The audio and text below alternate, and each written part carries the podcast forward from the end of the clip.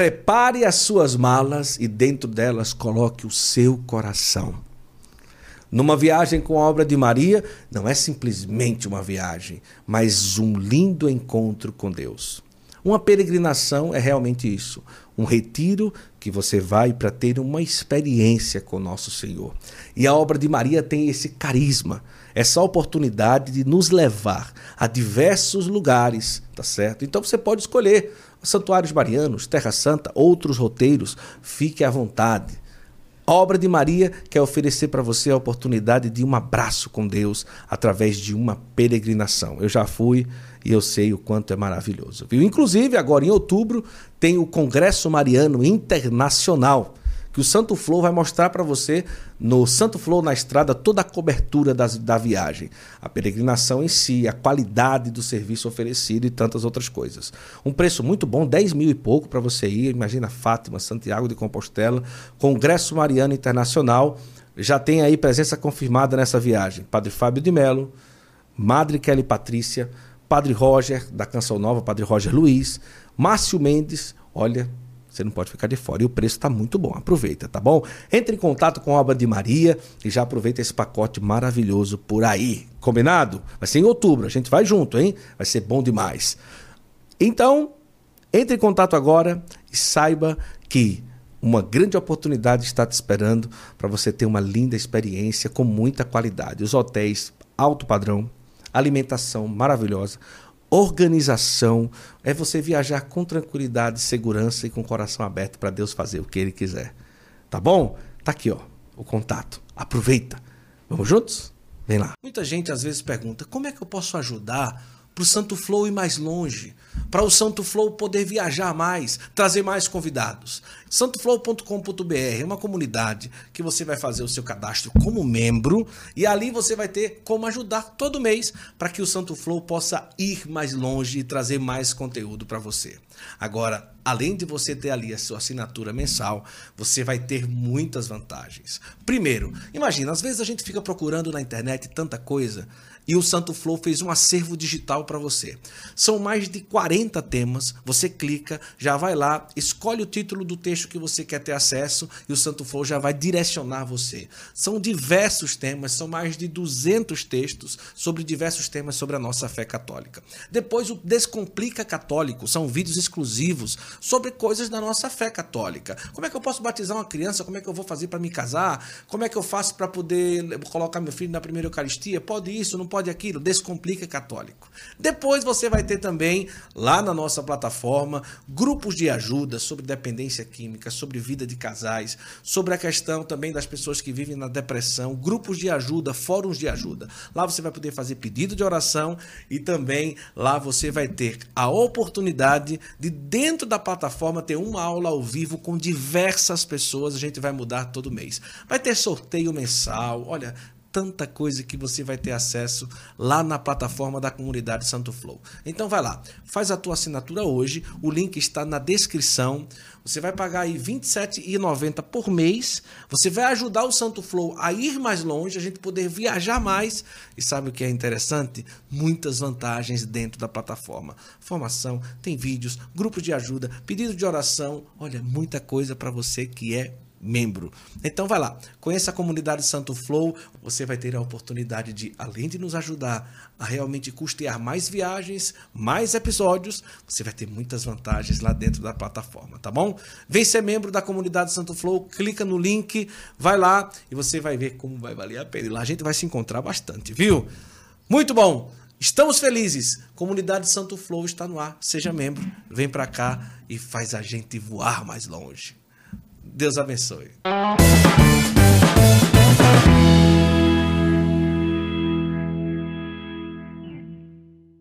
Começa agora mais um episódio do nosso Santo Flow Podcast. Deus abençoe a você e toda a sua família. Eu quero acolher de coração a você que está conosco aqui em mais uma produção do nosso Santo Flow. Senta aqui nessa mesa hoje nós estamos diretamente do Rio de Janeiro, mais precisamente em Niterói, para um Santo Flow que eu esperei há muito tempo. Me humilhei. Não, brincadeira, não tem nada a ver com isso. Não tem nada a ver com isso. Não tem nada a ver com isso. Só brincadeirinha. Vou já dizer quem vai estar hoje aqui no nosso Santo Flow. Mas é com muita alegria que estamos aqui. Primeiro eu quero convidar você a sentar aqui nessa mesa, a compartilhar o nosso Santo Flow de hoje, que vai ser muito especial. Você que nos acompanha no YouTube, Spotify, Deezer, Google Podcast, Apple Podcast, sei lá onde é que você está acompanhando aí a nossa, a nossa produção de hoje. Ele tem feito um trabalho extraordinário nas redes sociais, sacerdote da administração apostólica São João Maria Vianney, realmente catequiza e ajuda os católicos a serem mais católicos, às vezes com as suas respostas um pouco engraçadas e até um pouco firmes e diretas, né? Típico de um bom cearense que vai direto ao ponto. Há pouco tempo esteve na África fazendo um trabalho de evangelização extraordinário e hoje está aqui no Santo Flow. É com muita alegria que a gente acolhe o padre Leonardo Wagner. Bença, padre. Até que enfim deu tudo Deus certo. Deus abençoe. Até que enfim, rapaz. Nossa senhora, quanto tempo. É, Marcando, remarcando, não dava é. certo, a gente não se encontrava, né? Mas é uma grande alegria estar aqui. Alegria Obrigado minha. pelo convite. Primeiro eu quero agradecer porque logo quando o Santo Flow começou, hum. que eu mandei a primeira mensagem, o senhor já se colocou à disposição, né? O Santo Flow nem tinha a quantidade de inscritos que tem hoje, relativamente à proporção que tem hoje. E mas ali, logo no início, o senhor disse: olha, a gente conseguindo se encontrar, a gente faz, não tem problema nenhum, com muita alegria e tal. O senhor foi um dos primeiros, quando começou o Santo Flow, que eu entrei em contato. Só você tem ideia assim, o tempo que eu estou tentando, tô, tô, me humilhando, né? Não, brincadeira. Mas só uma questão de, de agenda e localização e localidade. É. Mas hoje, a generosidade do padre foi nível hard, porque eu estou em Niterói, ele viajou mais de quatro horas para estar aqui hoje nessa gravação. Cinco Chegou. Horas e meia. Cinco horas e meia? É. Ai, Jesus, desculpa, só um detalhe, né? Uma hora e meia de detalhe, né? E aí tomou um cafezinho com um pedacinho de queijo, porque ele não come nada com farinha, né? Por isso que é esse corpinho esbelte. Para, desculpa as brincadeiras, mas eu estou feliz demais da gente estar tá gravando o nosso Santo Flow. Que bom, estou muito feliz também. Finalmente, foi no tempo que Deus quis, né? É isso mesmo, Deus foi na hora certa. Na hora certa, é isso mesmo. Nós estamos aqui em nome da minha biblioteca católica, como você está vendo aqui na mesa, nossa companheira que é no Santo Flow e companheira também no dia a dia, o maior clube de livros do Brasil. E a gente vai falar sobre isso também aqui durante o nosso Santo Flow. O senhor é natural de Fortaleza? Sou natural de Fortaleza. Mas já nasce numa família católica, não? Então, a minha família tem origem, a minha mãe de Mossoró, no Rio Grande do hum. Norte, é, e meu pai de Fortaleza. Ah, só terra fria, né? Pois é. Mossoró eu acho que ainda é um pouquinho mais quente, não é? Mossoró é pior. Mossoró é, é pior. Mossoró é pior. E mas então eu entrei no seminário. A minha história é um pouco cheia de mudanças, sim, né? Sim. Porque eu, eu morava em Mossoró quando era jovem, adolescente, mas entrei no seminário em Caicó. Caicó. Porque, enfim, foi outra uhum. conversa longa. Acabei entrando lá, conheci pessoas lá e tudo. E de lá fui morar no Rio de Janeiro. E depois a minha família, que estava morando em Mossoró, voltou a morar em Fortaleza. E aí eu saí do Rio de Janeiro e fui para Fortaleza e terminei meus estudos lá e fui ordenado em Fortaleza. Na Arquidiocese na mesmo? Na Arquidiocese Fortaleza. Mas... Eu sou encardinado até agora, oficialmente, na Arquidiocese, na Arquidiocese Fortaleza. Fortaleza embora esteja há mais de seis anos fora da Na administração apostólica. É. Mas a infância já foi uma infância próxima à igreja, não? Sim, então, não. A minha família, aqueles católicos do IBGE, uhum. de nome, né? Assim, não era muito de frequentar a igreja. Inclusive, eu, para fazer primeiro Eucaristia, eu que fui, pro, fui procurar, fui atrás, né? Então, é interessante, ah, tá tarde, não dá mais, estou perdendo tempo na minha vida. Eu fiz primeiro comunhão com 14 anos. Olha, no tempo da crisma, que seria, né? Que seria Normalmente, crisma, é. é. Eu fiz primeiro comunhão com 14 e me crismei com 15. Porque eu fui atrás, eu fui procurar. A minha família não frequentava a igreja regularmente, né? E, e da partir dali eu comecei a pensar na vocação. Olha que coisa. Sim. Então quer dizer que a família não tinha, não era inserida na igreja, não, engajado, não. grupo de oração não, e tal. Mas o senhor mesmo na, na infância e também na adolescência sempre próximo Sim. à igreja. Por que ia? Sim. É, é, e até é uma coisa interessante, porque a pessoa fala assim, ah, vocação é influência. Sim. É, ou tem muita. Sim, eu sei que a família favorece ao despertar da vocação. Eu sei, tenho certeza disso. Mas a vocação é sobrenatural. É. Então, assim, eu. Até eu me engajar na igreja, não ninguém da minha família ia para a igreja. Eu não tinha nenhum tio, nenhum primo, nenhuma prima. Um avô, uma avó que avô, levava. avó. Nem minha avó frequentava a igreja, nem pai, nem mãe, irmão, ninguém. Olha só. E eu. É, tem até uma coincidência bíblica, assim. Para mim foi um sinal na época que eu estava é, discernindo minha vocação, porque eu sou o primeiro filho, sou o primeiro neto, logo o primeiro primo, e quase o primeiro bisneto. Olha. E o primogênito do sexo masculino será consagrado ao Senhor. É verdade, é verdade. Então, assim, é, me tocava essa passagem, né? Da, da palavra de Deus, né? A consagração do primogênito do sexo masculino, né? Uhum. E, e foi assim.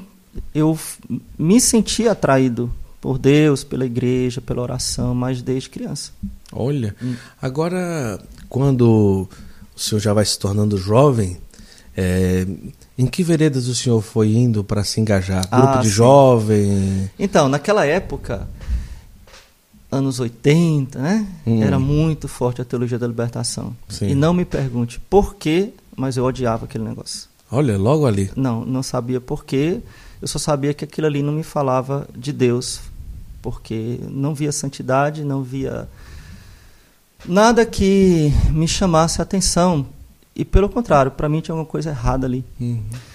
E então é, eu me senti atraído, assim, me convidaram para ir para um grupo de oração da renovação carismática naquela época, né? Das antigonas lá, um grupo de tias, só tinha senhoras, assim, de seus. A mais nova devia, devia ter 70, e eu lá, adolescente, 16 anos. mais nova. É, a mais nova tinha 70, né? E eu lá, adolescente, 16 anos, no meio das tias lá, das E senhoras. naquela passagem, né? Os, os mais surtudos os- os- chegam a 80, né? No caso do senhor, a mais nova chegam a 70, É. né? Os que tiverem mais graça chegarão a 80, né? Então, quando eu entrei, no- isso foi lá em Mossoró. E, então, quando eu entrei na renovação, no grupo de oração, então era a coisa mais católica que tinha. né? Gente, eu tô falando aqui dos locais, não sei se. Enfim, né? Foi o sé- século passado, pessoal, século passado, né? Ah, mas era a concepção que o senhor tinha, tava então, ali. a nossa- é, é. então, era aquilo que. Ah, não, então, pronto, aqui se reza, aqui se tem devoção, aqui se faz adoração santíssima, aqui se crê no poder de Deus, Ama Nossa Senhora. de Deus, ama Nossa Senhora, reza o texto. Então, aquilo ali. Santidade, ah, busca de Santidade, busca vida- de santidade. Então, tinha aquele negócio. Por exemplo, né, assim, vou ser bem claro aqui, que você sabe, você já, já começou me apresentando dizer que eu, que eu já falo, né? Mas é, é assim mesmo, é uma característica. É, é, por exemplo, eu ia para os padres para confessar e, e, não, você não tem pecado. Eu digo, poxa, eu sabia que eu tinha pecado, como é que pode, né? Então assim, então, assim é, por exemplo, ah, não, pecado é você não lutar pela justiça social. Digo, poxa, eu tenho 15 anos. eu vou lutar pela justiça social. Pecado é não lutar contra a justiça É, o que, social. que tem a ver uma coisa com a outra, né? Então, assim, eu não entendia aquele negócio, sabia que estava esquisito. Às vezes, então, eu atravessava a cidade, pegava dois ônibus, Sim. porque eu ia atrás de um padre que, eu, Meu que Deus. me tocava. Então, me lembro, para quem é de Mossoró, da, da minha geração, lembra do padre Guido, que era um padre Ah, salesiano, olha só. é o Monsenhor Huberto, são padres que já faleceram e que eram como pais espirituais para mim, né? O Os Monsenhor- salesianos, eles tinham missão lá. Não, esse Não, é, padre ele foi como missionário. É, ele, ele vivia só, mas era um padre muito católico, Uhum. né? Agora, o senhor, nesse caso, passa quanto tempo ali envolvido com essa vida carismática? Então, então eu entrei ali nos meus 16 anos, é, é, 16 anos e fiquei lá até os 18 e foi ali também nesse período entre 15 até 18 anos que eu comecei a rezar para discernir a minha vocação sacerdotal, né? Ah, Porque se me perguntasse quando criança o que, é que eu queria ser, jamais responderia padre. responderia o quê? Eu não sabia. Não sabia. Eu era uma criança que não sabia o que eu queria ser da vida. Toda criança tem um sonho. É, né? Não policial, bombeiro, Não, jogador. Eu, não, eu não tinha sonho nenhum. Eu não Ah. tinha sonho. E olha que eu sou uma pessoa sonhadora. Eu não tinha sonho. Eu olhava para o futuro e não via nada. Olha que coisa. Por quê? Eu não tinha nenhuma referência. Padre, para mim, era uma coisa que não existia. Eu não frequentava a igreja, entendeu? É. Então, eu não sabia o que eu queria ser. Eu queria crescer. Só isso. Gostava de estudar, padre? Gostava, né? Gostava. Gostava de estudar, tirava notas boas. Então eu achava que eu ia casar. Então assim, tá, como todo mundo vai casar, eu vou casar também. né? Então, vai ser isso né, que vai acontecer. Alguma hora. É, vai- é, vou crescer e vai acontecer isso, né? E aí foi interessante, eh, Guto, porque quando eu tinha esse, meus 15 anos, né, que eu me aproximei muito né, da igreja, fiz primeira, primeira comunhão com 14, 15 Sim. anos fiz a crisma, aí entrei no grupo de oração. E aí era, eu era aquele o clássico, tá? Aquele que andava com a Bíblia para todo lado, Sim, né? sim. Que andava com a cruz assim bem Camisa grande. Jesus é o tal. Senhor. Camisa Jesus é o Senhor, né? Um talzão aqui, Um talzão. é, bem grande e tudo. E, e eu não queria que me identificassem com vocacionado. Eu não queria que dissesse, ah, você vai ser padre. Eu tinha raiva se alguém chegasse e dissesse, você vai ser Olha padre. só. Eu tinha raiva. Mas eu tinha raiva por uma questão de evangelização. Porque eu, eu pensava assim, poxa, será que um menino, um rapaz não, Não pode, pode ser da igreja? evangelizar. Tem que, tem que ser padre? Pelo amor de Deus, né? Então, se for assim, nenhum rapaz vai querer ser da igreja, porque a gente se identifica logo como sacerdote. É. Pra você ter ideia, eu nunca fui coroinha. Olha só. Eu nunca fui coroinha. Então, assim, eu não tinha assim, ah, fui coroinha, cresceu. Então, eu. E nessa época, e, e aí foi tudo baseado na oração. Perguntar como é que você discerniu, discerniu sua vocação? Eu rezei. E eu me lembro dos lugares onde eu rezava, né? Então, na Catedral de Mossoró, tinha, tiraram, tinha um altar muito bonito, antigo, do Sagrado Coração de Jesus. Era Cor Jesu Rex et Centro Omnium Cordium. É, Coração de Jesus, Rei Centro de todos os corações, né? Então, gostava de rezar lá. E eu fiz, com meus 15 anos, a seguinte oração. Senhor, eu não sei o que eu quero ser, mas me chama para ser padre? Olha só. Porque eu não sabia, mas eu assim, me chama, se o senhor me chamar, eu vou. Mas eu só fiz essa oração. E aí, com o passar do tempo, aquilo foi crescendo. Olha que coisa. As pessoas iam falando, mas eu não ia aceitando, não ia, não, não sei, não sei, não quero, não sei. Vou estudar para quê? Não sei.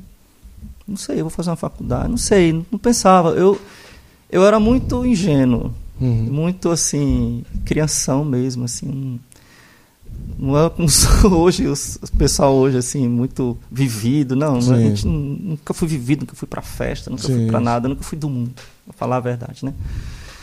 Então tinha meus amigos, eram sempre poucos, eu não fui um cara assim de muitos amigos, era um, dois, três amigos ali, pouquinhos, e sempre o pessoal da igreja, né? Mas aquilo foi crescendo no meu coração.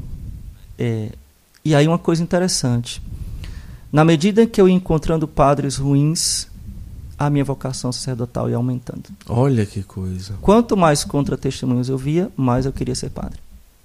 Olha só. Quanto mais eu ia procurar um padre para confessar e não achava, ou achava um padre que dizia que meus pecados não eram Mas ia pecados, crescendo a vontade. mais eu tinha vontade de ser padre.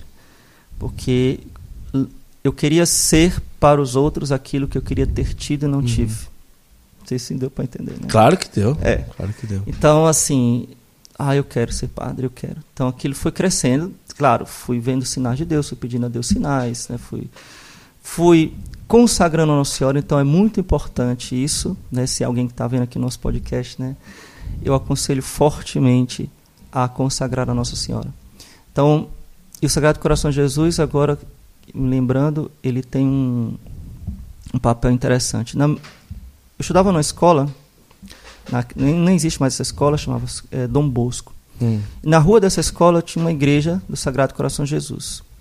E quando eu era criança, sete anos de idade, eu saía da minha escola para esperar alguém me pegar, eu ia para a igreja. Olha só. Eu andava a pé e ia para a igreja. Não era tão pertinho, não. Agora me lembrando que na- hoje em dia é perigoso, né? Isso em Mossoró? Em Mossoró. E quando- Meio-dia. e quando eu era criança, terminava o colégio era- pela manhã. Era. Um friozinho maravilhoso. Nossa. Era. Caicó e Mossoró. Caicó e Mossoró, pois é. Não é brincadeira, não. Então, nessa igreja Um tinha uma imagem quente. bonita do Sagrado Coração de Jesus e tinha uma imagem bonita de São Miguel Arcanjo. Olha só. E eu me lembro que eu, sete anos de idade, ficava olhando para aquela imagem, aquele anjo pisando na cobra, né? Pisando no dragão, O dragão. bonito aquele, achava bonito o coração de Jesus. É, E ali eu rezava, assim, do meu jeito, né? Então, eu saí daquela escola e no meu último ano de... Naquela época era segundo grau, hoje é ensino médio, É. né? Eu voltei a estudar na mesma escola. E aí eu já era de grupo de oração, já estava discernindo a vocação. Então eu saía do, do colégio, eu tinha 16, 17, 17 anos. É. Saí do colégio. Terceiro ano científico. É, não, minto, eu tinha 16 anos. Era, era o segundo ano. Primeiro e segundo ano. Enfim, foi por ali. O detalhe só era. Era o terceiro ano. Tinha 16 anos, que eu comecei com 16, terminei com Sim. 17. Então eu fazia o mesmo trajeto que eu fazia quando eu tinha 7 Sim, anos. Olha que coisa. É, 11 anos depois, né? Sim. Não é isso? É. Enfim, é 10 anos depois. Dez. e na- ia para a mesma igreja. Só que ali eu já estava discernindo. E aí teve, eu fiz um- uma promessa, um, sei lá, de quaresma, e que depois eu continuei mantendo, que era sempre, em vez de ir para casa, rezar o terço. Olha só.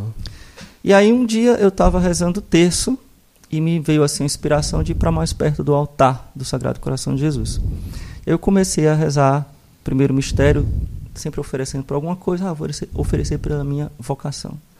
Segundo mistério, minha vocação. Aí ofereci os cinco mistérios pela minha vocação. Naquele dia foi só minha vocação, né? Eu tava, sabe, todo jovem quer saber o que Deus quer dele, né? E eu queria muito saber o que Deus queria. Na verdade, eu sabia, mas eu não queria que fosse uma decisão minha, eu Sim, queria que Deus sim. me desse um sinal. E aí, naquele dia, e eu, como eu falei, sempre levava a Bíblia, né? E aí, foi engraçado ver o que eu falo agora.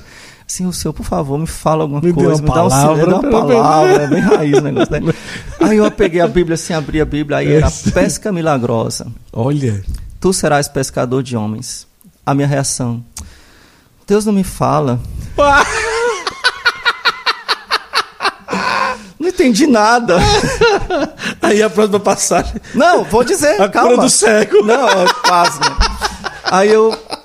Aí nesse momento eu, eu, eu tive uma inspiração, eu consagrei minha vocação à Nossa Senhora. Olha que coisa. Ma- Maria Santíssima, o que eu for ser, enfim, a minha vocação está nas suas mãos. Eu consagro é, a senhora, né? E aí eu abri de novo a Bíblia e a, a passagem era assim: Tu serás sacerdote eternamente. Tu, Serás sacer... a, minha, a versão que eu tava era assim: Tu serás sacerdote eternamente. Só faltou o coração de Jesus descer e dar um casco na minha cabeça. Não tinha condição, né? Rapaz, impressionante. Foi, viu, foi. padre? Foi, foi assim. Mas você pensa que eu saí depois divulgando pra todo Não, mundo? ficou assim, não. Nossa, eu acho que Jesus olhou assim de no coração. Não é possível, Não, com esse menino dessa. tem que falar. Não, não. Muito claro, muito, Muito claro. Mas eu, eu sempre, quando. E Deus foi dando Sim, sim, sim, sim. sinais, e assim, esses tipos de sinais, né? Eu, eu comecei a perceber, mas eu sempre não achava que aquilo era definitivo. Sim. Eu guardava, eu silenciava, eu guardava. Não, peraí. E Vamos como ver, foi dizer vamos a ver, vamos ver. família que não era tão católica assim? Não, ele já tava na cara, né? Só o senhor que não, Não. tava vendo. Não, tava na cara, né? Eu me lembro que. Só o Cara, eu tinha, eu tinha uns 15 anos. Naquela minha, na, na nossa época, na minha época, né? Não tinha DVD, não Sim, tinha. Então, eu. Nessa época eu tava na casa da minha avó e lá tinha um toca-disco. Sim. E no toca-disco tinha um, um toca-fita, cassete. Sim, sim. E aí eu com 15 anos, né, todo sério, cheguei assim, vó, é o seguinte, eu gosto de escutar música e eu vou escutar música. Porque assim, a casa toda escutar, não existia o Walkman, não existia, Sim, era na casa, né? Aí minha avó, ai, que droga, não sei o que, é o saco, agora começou esse menino adolescente, já, parece até que eu tô vendo. Aquela música em inglês, não sei o que, aí eu, e eu sério, bem sério, né? Fiquei calado, Sim, fiquei sim. bem sério. Depois do almoço você escuta suas músicas, essas músicas aí que ninguém entende nada. Na cabeça dela ia botar um rock, né? E eu, sério. Eu, tá bom, vó. Tá bom. Aí eu terminou o almoço, ah, lá vai. eu fui lá no tocar disco, botei play. Aí era. Meu espírito. em sintonia. Sintonia Padre com- Zezinho. Meu Deus. E aí? Minha avó caiu numa gargalhada assim. Ela explodiu, ela olhou assim pra minha cara assim, como é que é? Rapaz, eu, eu, não aguentei. Ela riu assim uma meia hora rindo, assim, da minha cara. Ela achava que eu ia botar assim. Então, assim, é, tava muito na cara porque não tinha outra coisa pra fazer da vida. Não tinha outra coisa pra fazer da vida. Não, então assim, tava evidente que eu ia ser padre, né? É. Então eu fiz vestibular, porque eu ainda fui teimoso, tá? Eu fui teimoso, porque eu não queria entrar no seminário da, da de Libertação, naquela época não havia internet. Ah, Vou tá. para onde? Então eu ficava procurando ordens religiosas, congregações, mas, congregações. Eu, ah, eu quero ser franciscano, carmelita. Então, só que eu não me identificava com nada daquilo. Né? Porque sempre tinha um viés é, progressista. Sim, sim. Então, para onde eu ia? Então, ah, tá bom. Tô aqui, não tenho para onde ir, eu vou fazer faculdade. Aí fiz vestibular, não estudei, não tinha nenhum uhum. interesse, mas assim, eu gostava de ler, então fui vestibular para letras e não estudei absolutamente nada, passei de primeira. Uhum. E comecei a, a cursar, um negócio horrível, Sim. rapaz, pelo amor de Deus. Aí eu, eu sei que eu cursei ainda um mês. Não desprezando o pessoal. É, não, não, era horrível. horrível para o padre. Né? Não, não, era horrível porque era já era cheio de ideologia. Sim, claro, época. claro. Sim, e era uma sim, faculdade, acho que era federal. Sim, então já era cheio de ideologia. Então, misericórdia. É, misericórdia. Eu não entendi. não, eu, eu não... Cara, aí eu sei que teve um dia que eu fui para faculdade, escutei um monte de baboseira, a professora falando coisa nada a ver, assim, coisa só de ideologia, nada da matéria. Eu, sabe uma coisa? Eu não venho aqui mais nunca. E eu saí e nunca mais voltei. Eu acho que eu nem tranquei minha matrícula. Eu simplesmente não fui mais. Inclusive, pessoal da faculdade aí, se o padre tiver matriculado aí até é, ainda por favor, tranca a matrícula. Tranca a matrícula aí. Ah, não. Chega. Só para avisar que ele vai trancar é, a faculdade de letras. Faz mais de 20 anos esse negócio. Caramba. Bem mais. É. Foi embora e não voltou não, mais. Voltei, não. Chega, chega. Vou escutar esquerdismo aqui. Não, então o senhor entra no seminário com 18? E aí eu já conheci, algum, tinha alguns amigos de Caicó e pessoas que que inclusive eu conheci no grupo de oração e tudo, e que eram de lá. Então, através de amizades, eu fui lá é, conhecer e então eu não tinha nenhuma ligação com a diocese de Mossoró, eu era só um leigo normal, uhum. não era seminarista nem nada.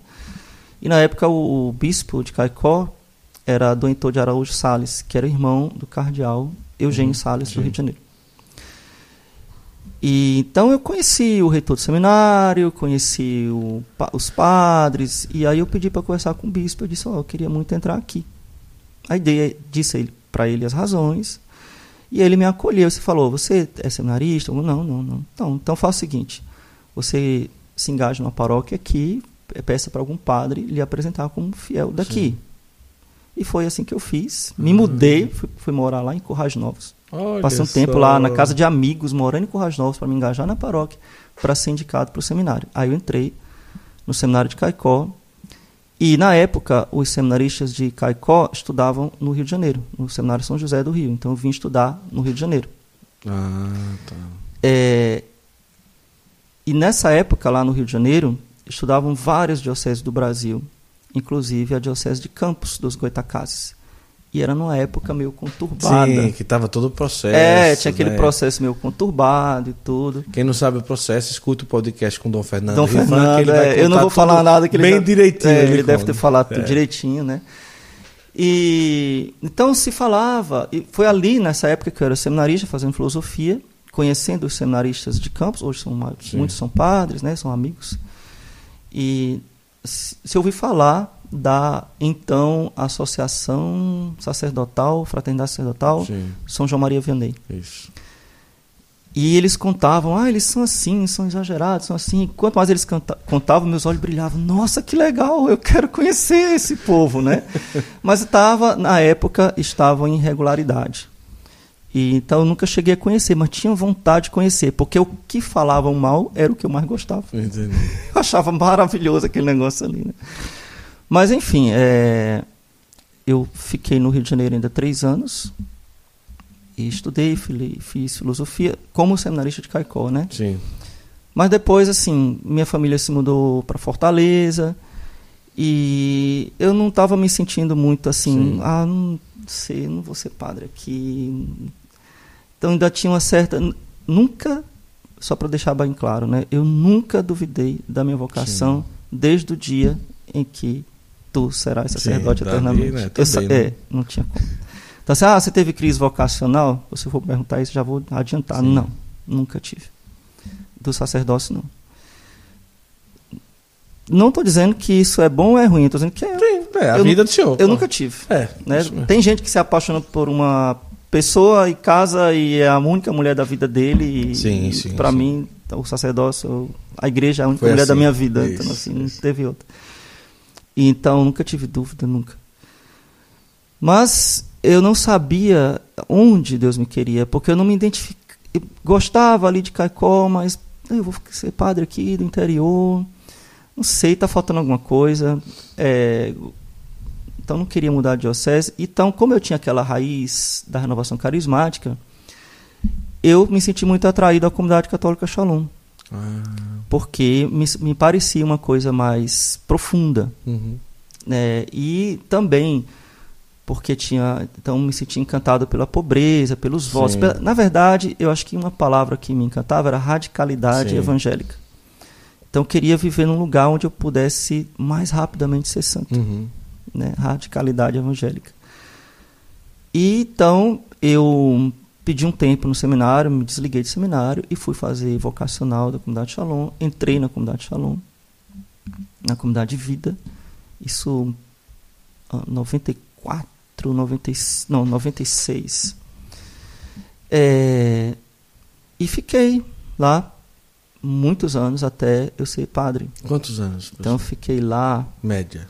Olha, eu foi de 97 a 2009, Olha, muito tempo. muito tempo, né? Então fui fui ordenado, claro, fui ordenado como padre diocesano de Fortaleza, porque como uma comunidade leiga, eles não têm Sim. poder de ordenar Mas sacerdote. co- como padre do Shalom. Sim. Fui o terceiro. Ah, que coisa. E hoje tem muitos, eu nem sei, então acho que Sim, tem, tem, muitos, muitos. padres. Então, mas enquanto aquilo ali me, enquanto eu era leigo, aquilo ali me preenchia bastante, me, me deixava, eu tinha um, um ânimo, Sim. uma força, mas como padre eu não me identificava mais. Uhum. Então, a partir do momento que eu comecei a me aproximar do sacerdócio, eu comecei a questionar. Eu me lembrava que eu falava com o diretor espiritual na época, né? Eram dois padres que eram antes de mim. Sim. Colocava minhas inquietações, dizia: Olha, eu não me vejo como vocês. Eu acho estranha a vida de vocês. Eu, eu quero ser outra coisa. Não, mas a gente está começando agora. E realmente, não estavam mentindo para mim. Terceiro padre, né? Do É, Shalom, é. imagina. A gente está começando agora, a gente não sabe tudo. Então, assim, não, eu me identifico com a paróquia. Sim. Mas a gente não tem pra... O Shalom não tinha, nem, não sei se ainda tem hoje, Sim. talvez, mas não é o foco, né? Então, eu me identificava com a paróquia, com... para ter um povo para eu pastorear e não ficar assim, Sim. assim, um pouco solto, né? Mas enfim, pela providência divina, eu fui ordenado tudo está nas mãos de Deus. Acho que Deus conduz, Todos né? os passos Nosso Senhor conduziu Sim. até. chegar.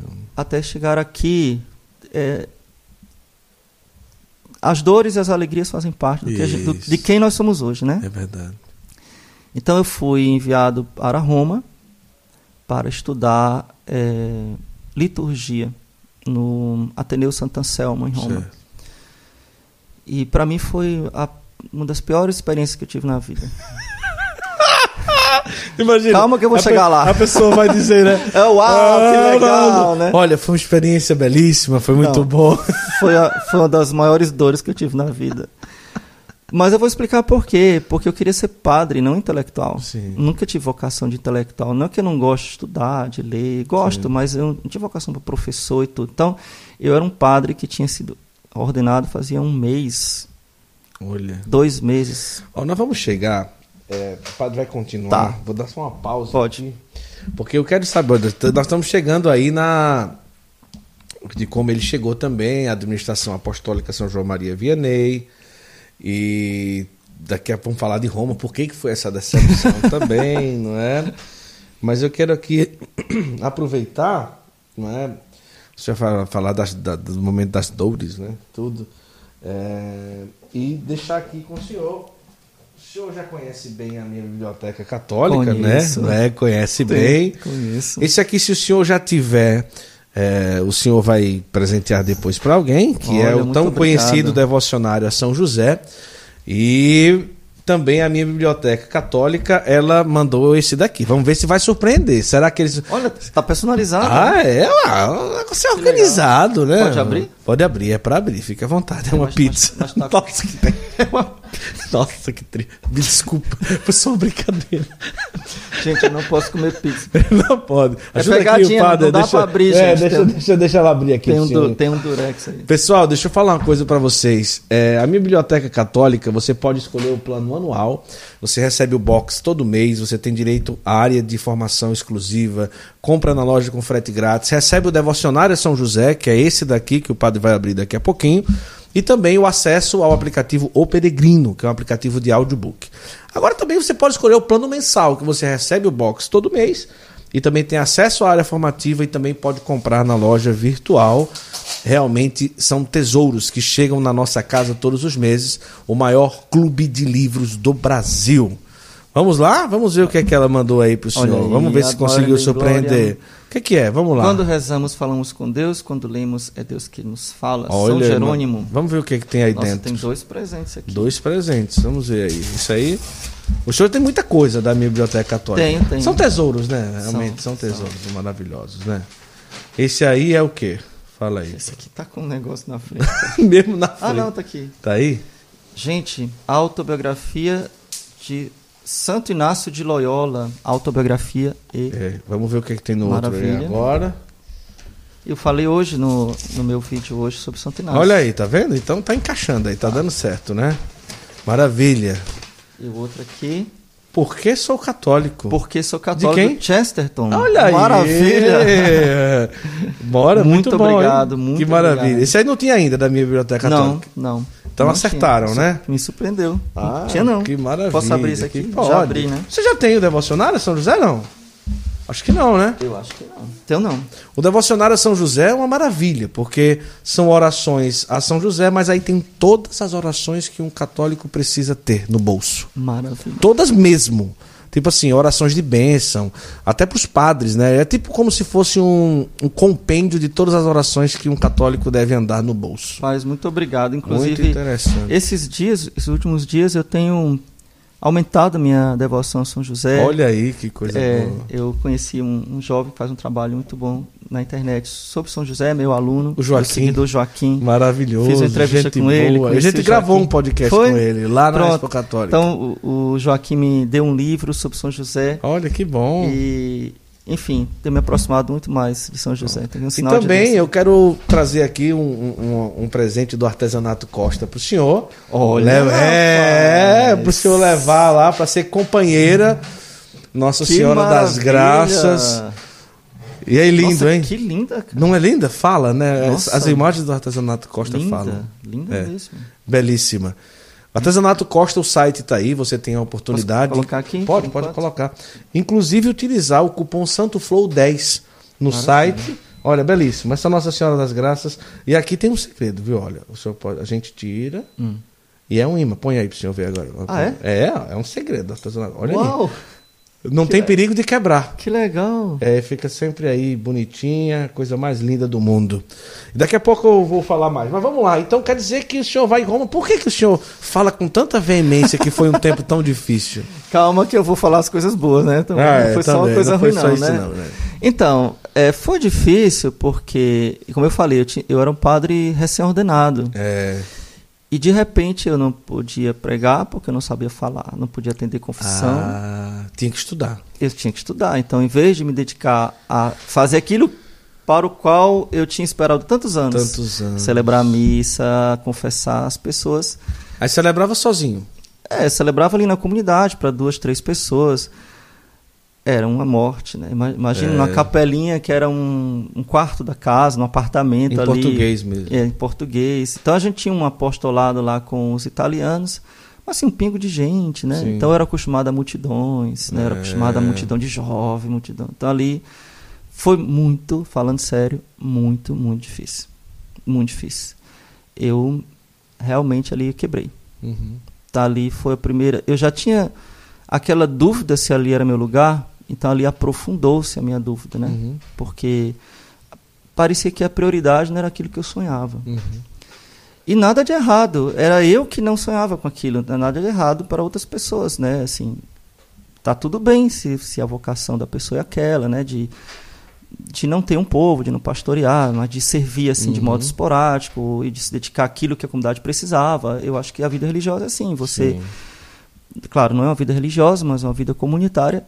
Você está lá para servir do que a comunidade precisa Isso. e às vezes não é aquilo. Por exemplo, não é pastorear é o povo, que é mais típico do padre diocesano.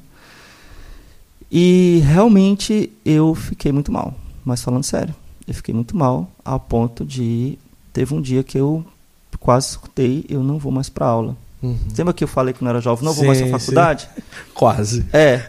Só que ali eu já era dono do meu nariz, né? É. Na comunidade eu devia obediência. É. Então teve um dia que eu disse eu não vou mais, porque eu não aguento mais. Chega. Então eu ia para a faculdade, pior ainda. Por que, que me mandaram estudar liturgia? Porque eu gostava de liturgia. Uhum. Só que quando eu cheguei lá, era a, a liturgia era era só estudar um ano inteiro de latim e grego, cujo o professor dava aula em italiano, ensinando hum. latim e grego, um ano inteiro. Para depois eu começar a estudar a liturgia, que seria uma coisa super complexa, né? exegese litúrgica, nem era liturgia prática, era uma coisa exegética, bonito, muito legal, uhum. mas não deu. E aí, realmente, a comunidade ficou até preocupada comigo, né? Eu me lembro na época, Moisés ligou para mim, uma ligação uhum. internacional naquela época era uma coisa... É. Né? Moisés ligou para mim, falou comigo, né? É, meu diretor espiritual e tudo, disse, olha, faça o que você quiser. Você quer voltar para o Brasil? E aí, foi decisivo nessa pergunta. Eu falei, não, porque se eu voltar para o Brasil, eu volto como fracassado. Uhum. Vai ser vai ser a minha morte. Uhum. Não, eu vou ficar aqui. Tá, então não vá para a faculdade, fique aí, passeie, descanse.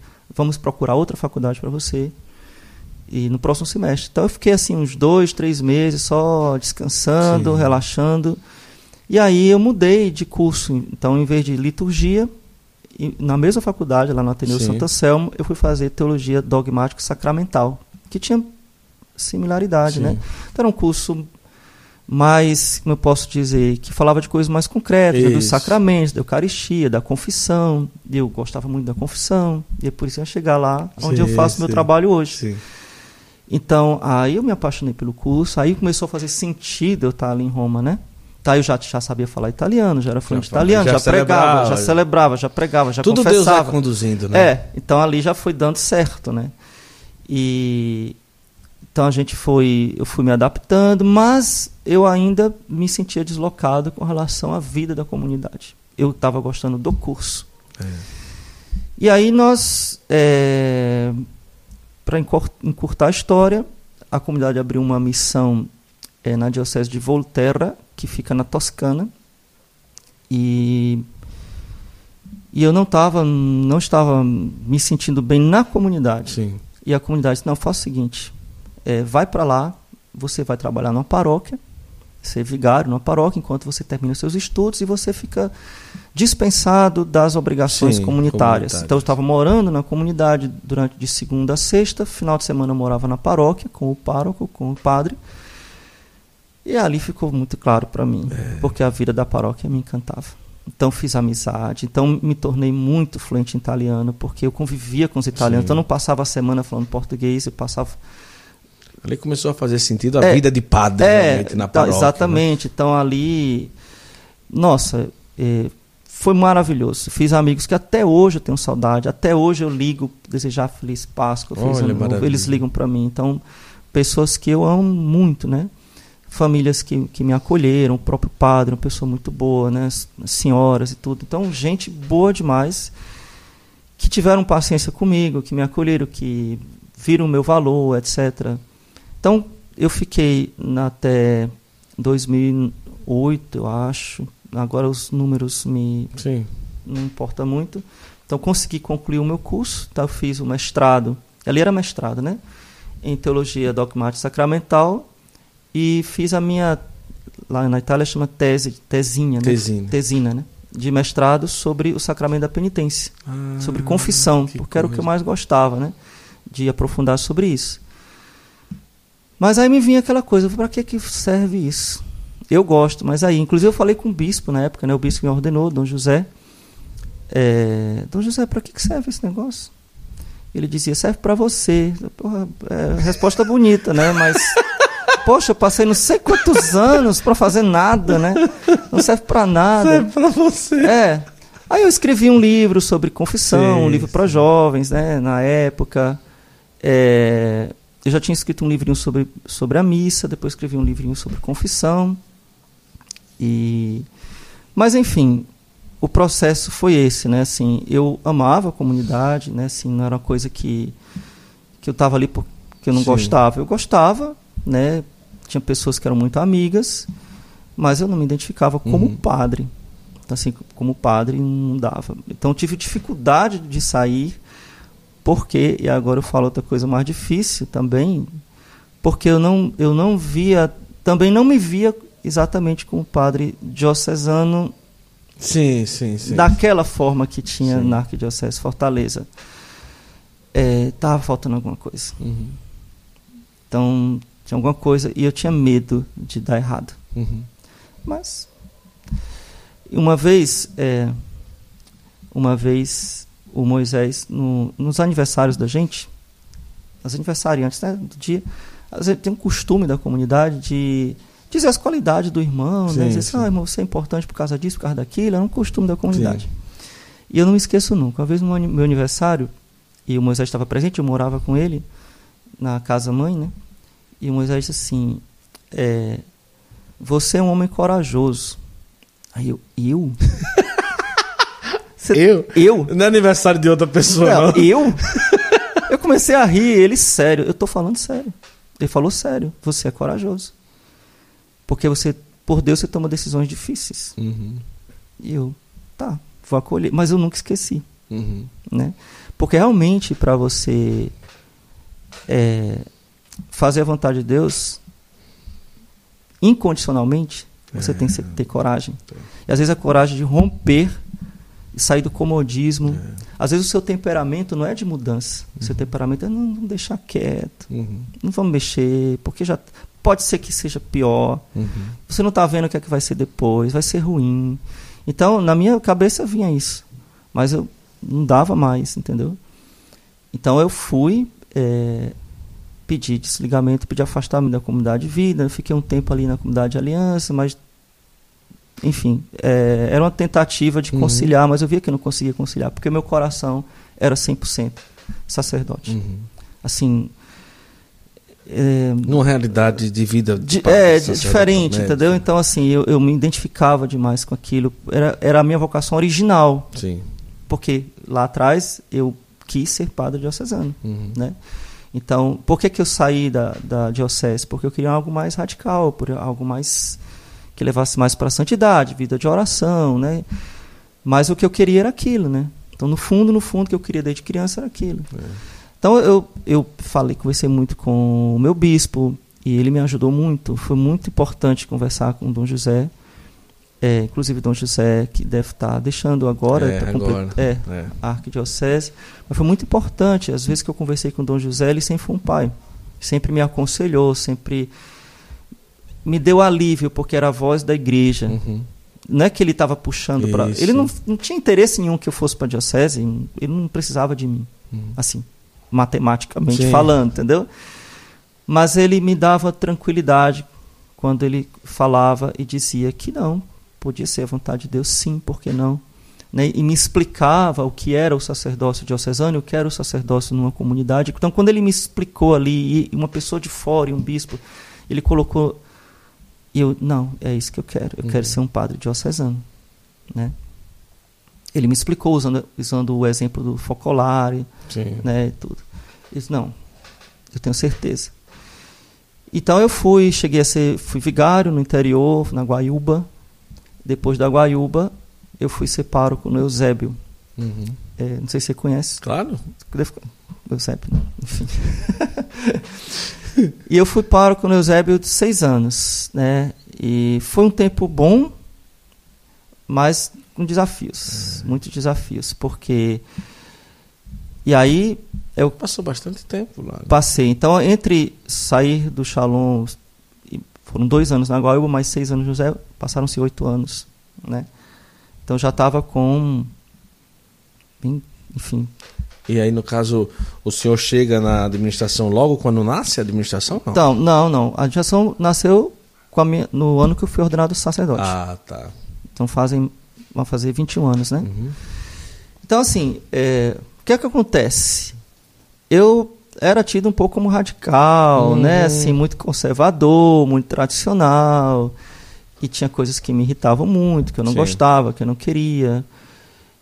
E e às vezes eu forçava assim a barra, né? Então forçava é, tinha coisas que eu suportava, mas eu Sim. não gostava, né? E e aí Deus foi providenciando. Eu sempre tive muita proximidade com os jovens, então comecei a formar um grupo vocacional, um grupo de Sim.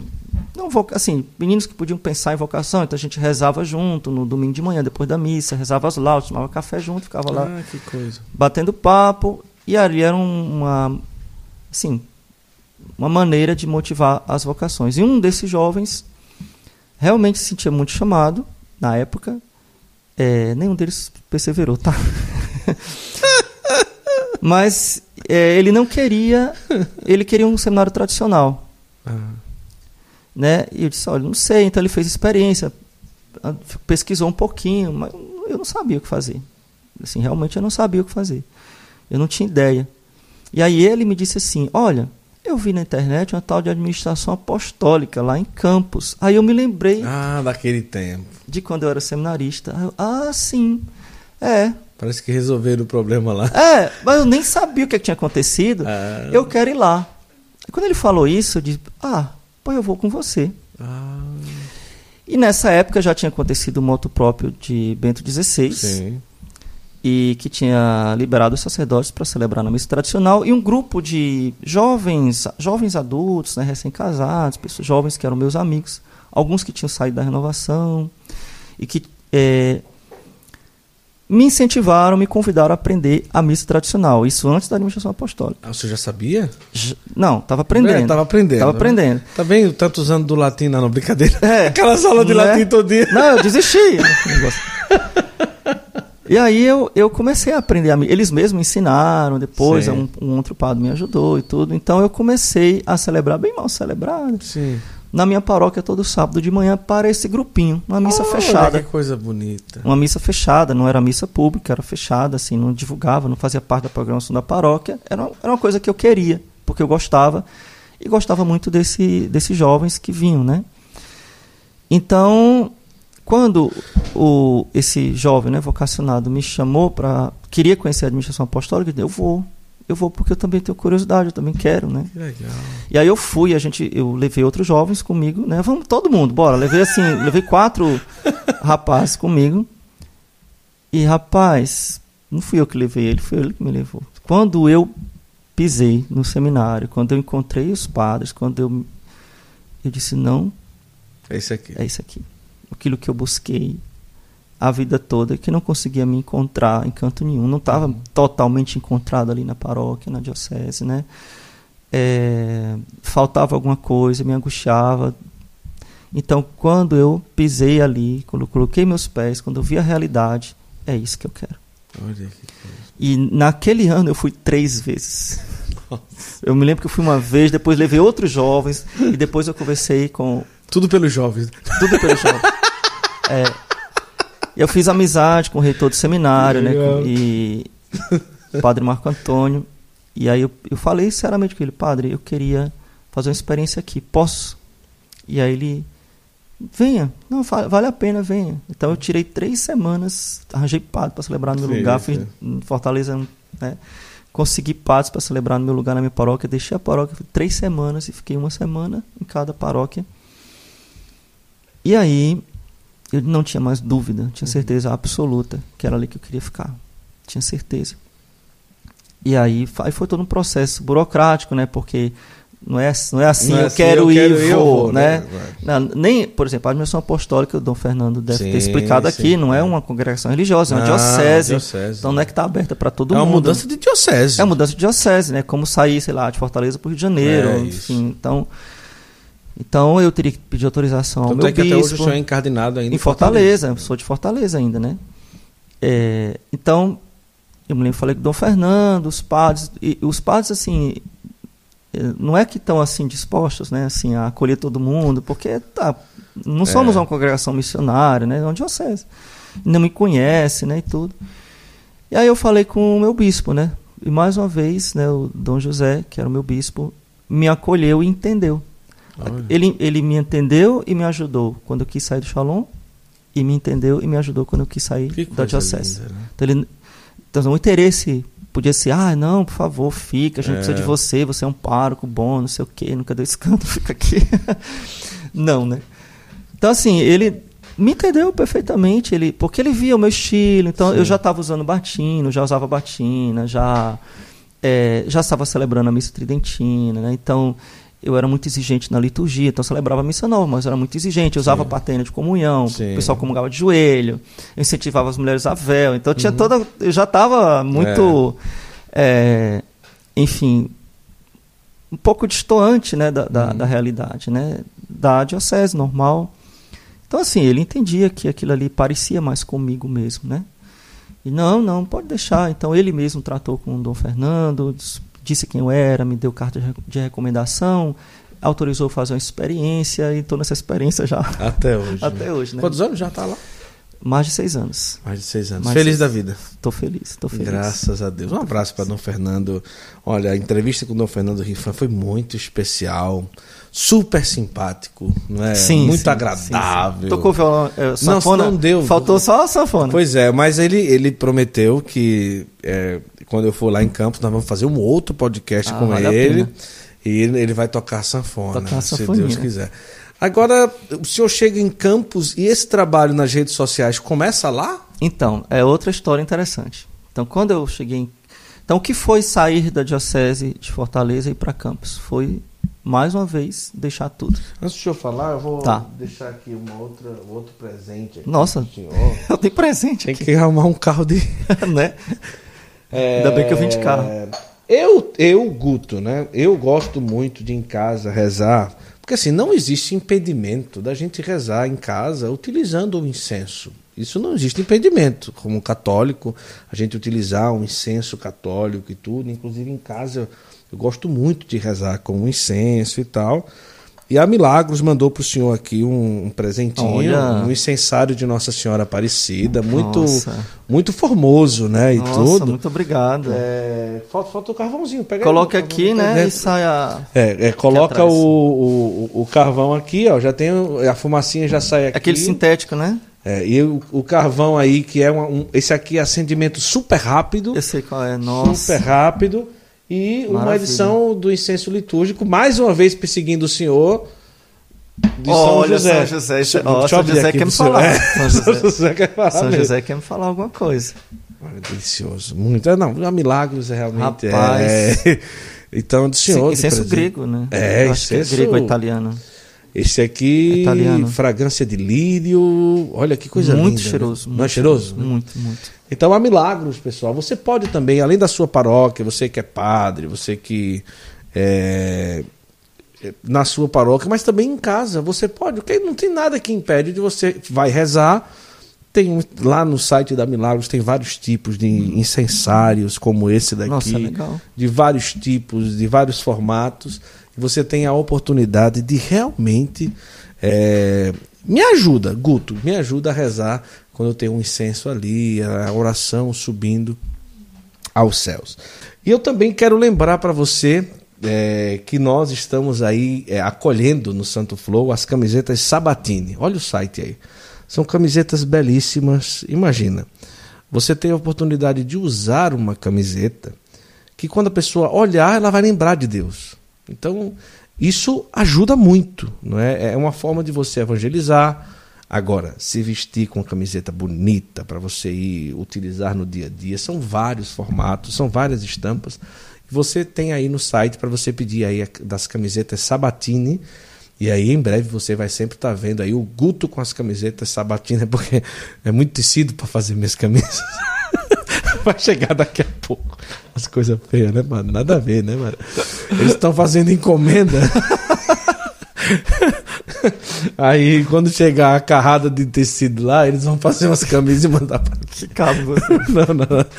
E daí, é, você pede aí no site, vai ter a oportunidade de evangelizar e ter, agora sim, de extrema qualidade, é, uma fábrica de camisetas que fazem camisas de muita qualidade, são muito confortáveis e belíssimas, tá certo?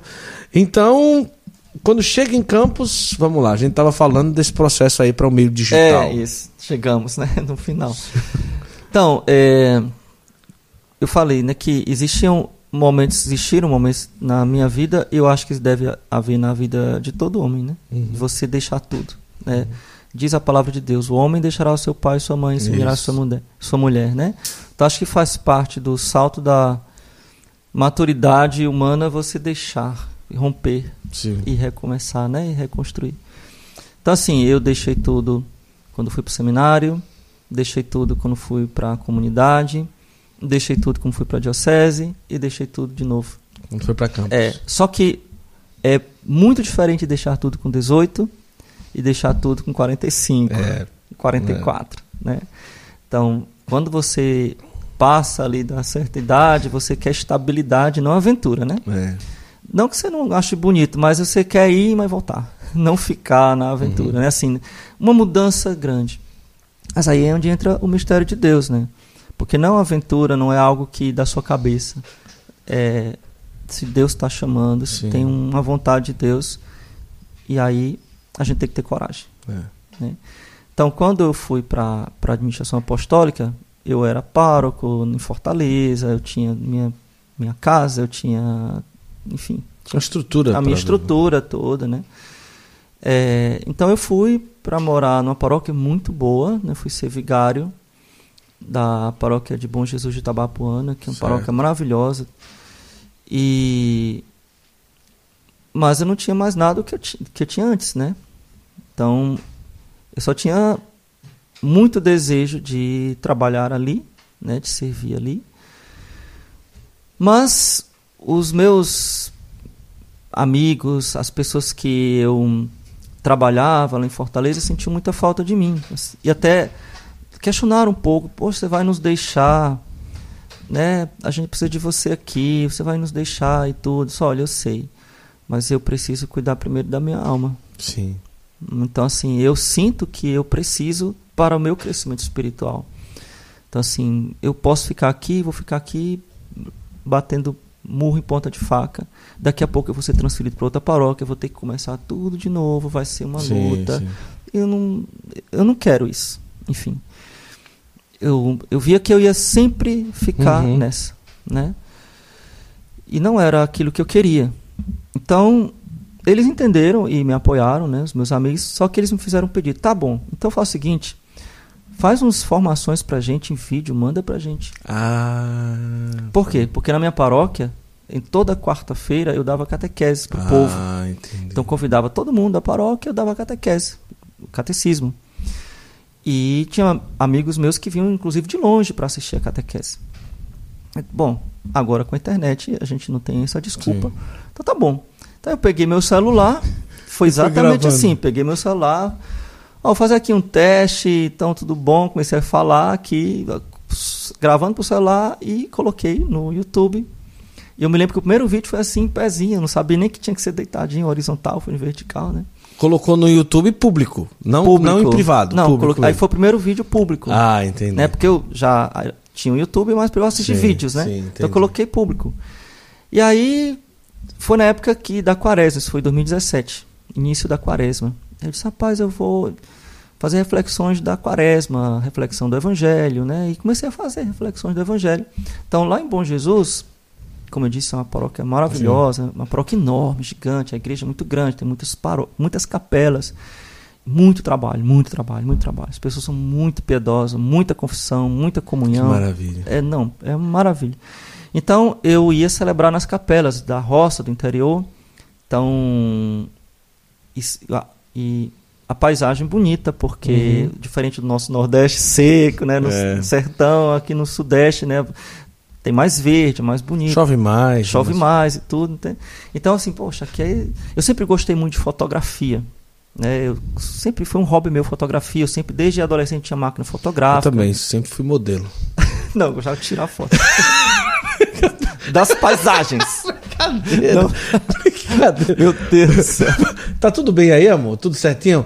Olha, pessoal, esse episódio aqui eu nunca vi, rapaz. É uma coisa, tanta coisa que aconteceu aqui. Você confere o áudio, filho? Tá modulando certo? No... Pronto, eu, eu fico. Meu Deus do céu. Né? É, quando é para ser bom mesmo. Ele sempre gostou de fotografia e tal. Então.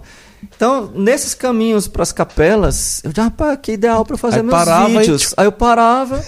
no e, meio do mato. É, aí fazia reflexão do evangelho lá e começava a falar. Então, e colocava no YouTube. E colocava no YouTube. Então, por exemplo, aí eu peguei gosto, né?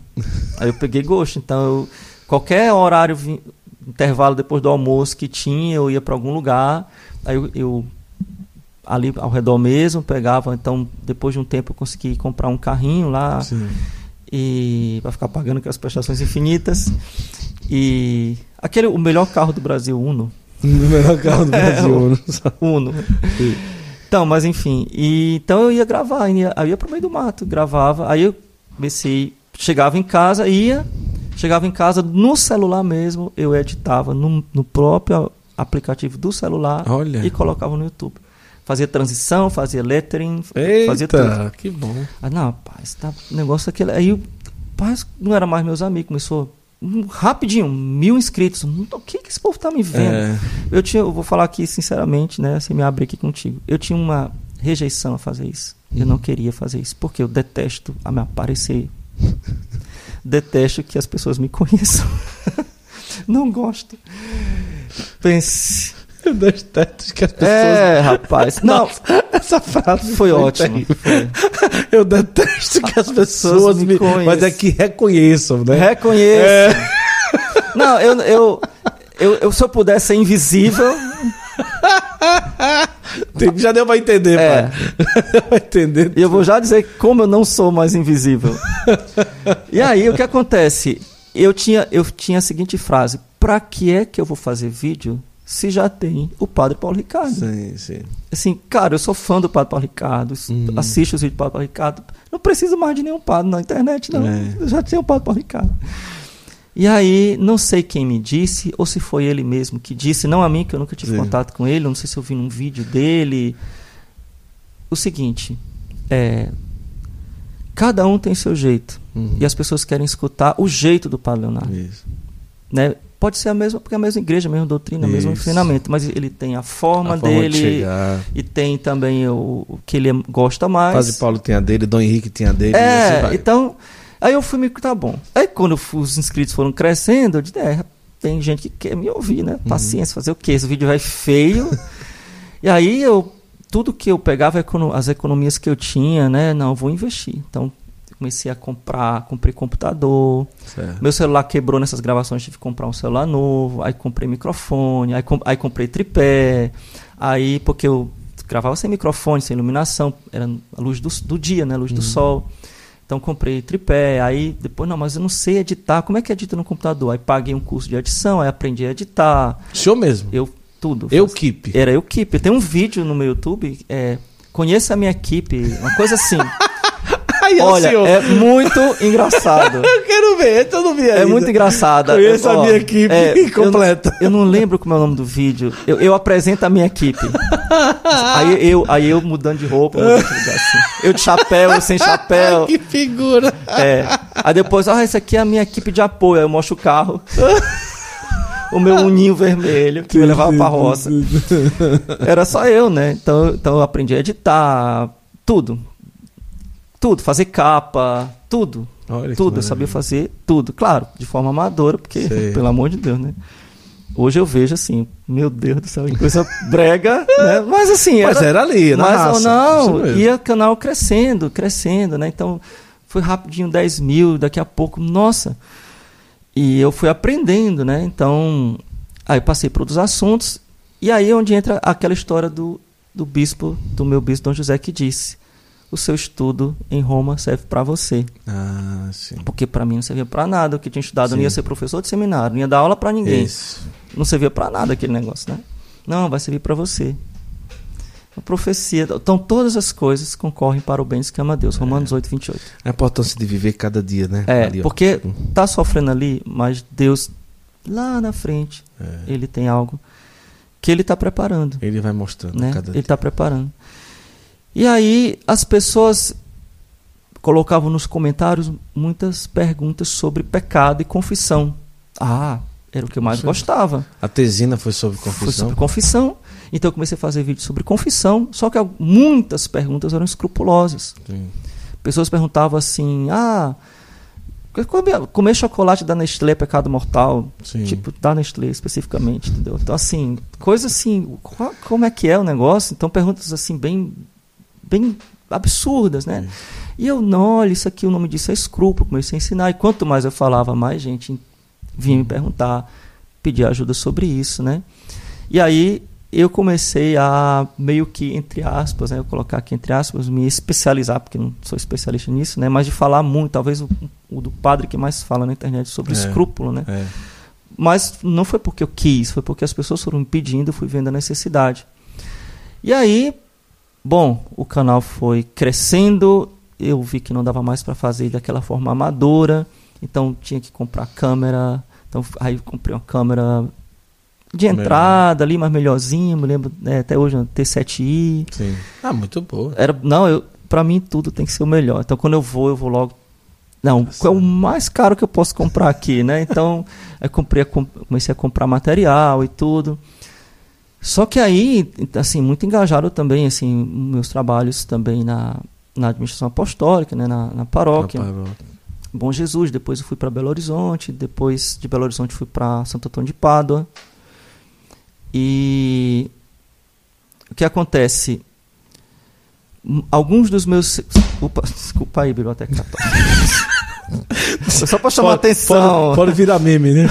Desculpa aí, minha biblioteca católica. É. Aí vai estar a thumb aqui do vídeo, viu? O padre Leonardo derruba a minha biblioteca católica. Clique, clickbait, né? Pessoal, uau, o que foi que aconteceu? Aí vai lá. é. Pá, derruba mesmo, literalmente, né?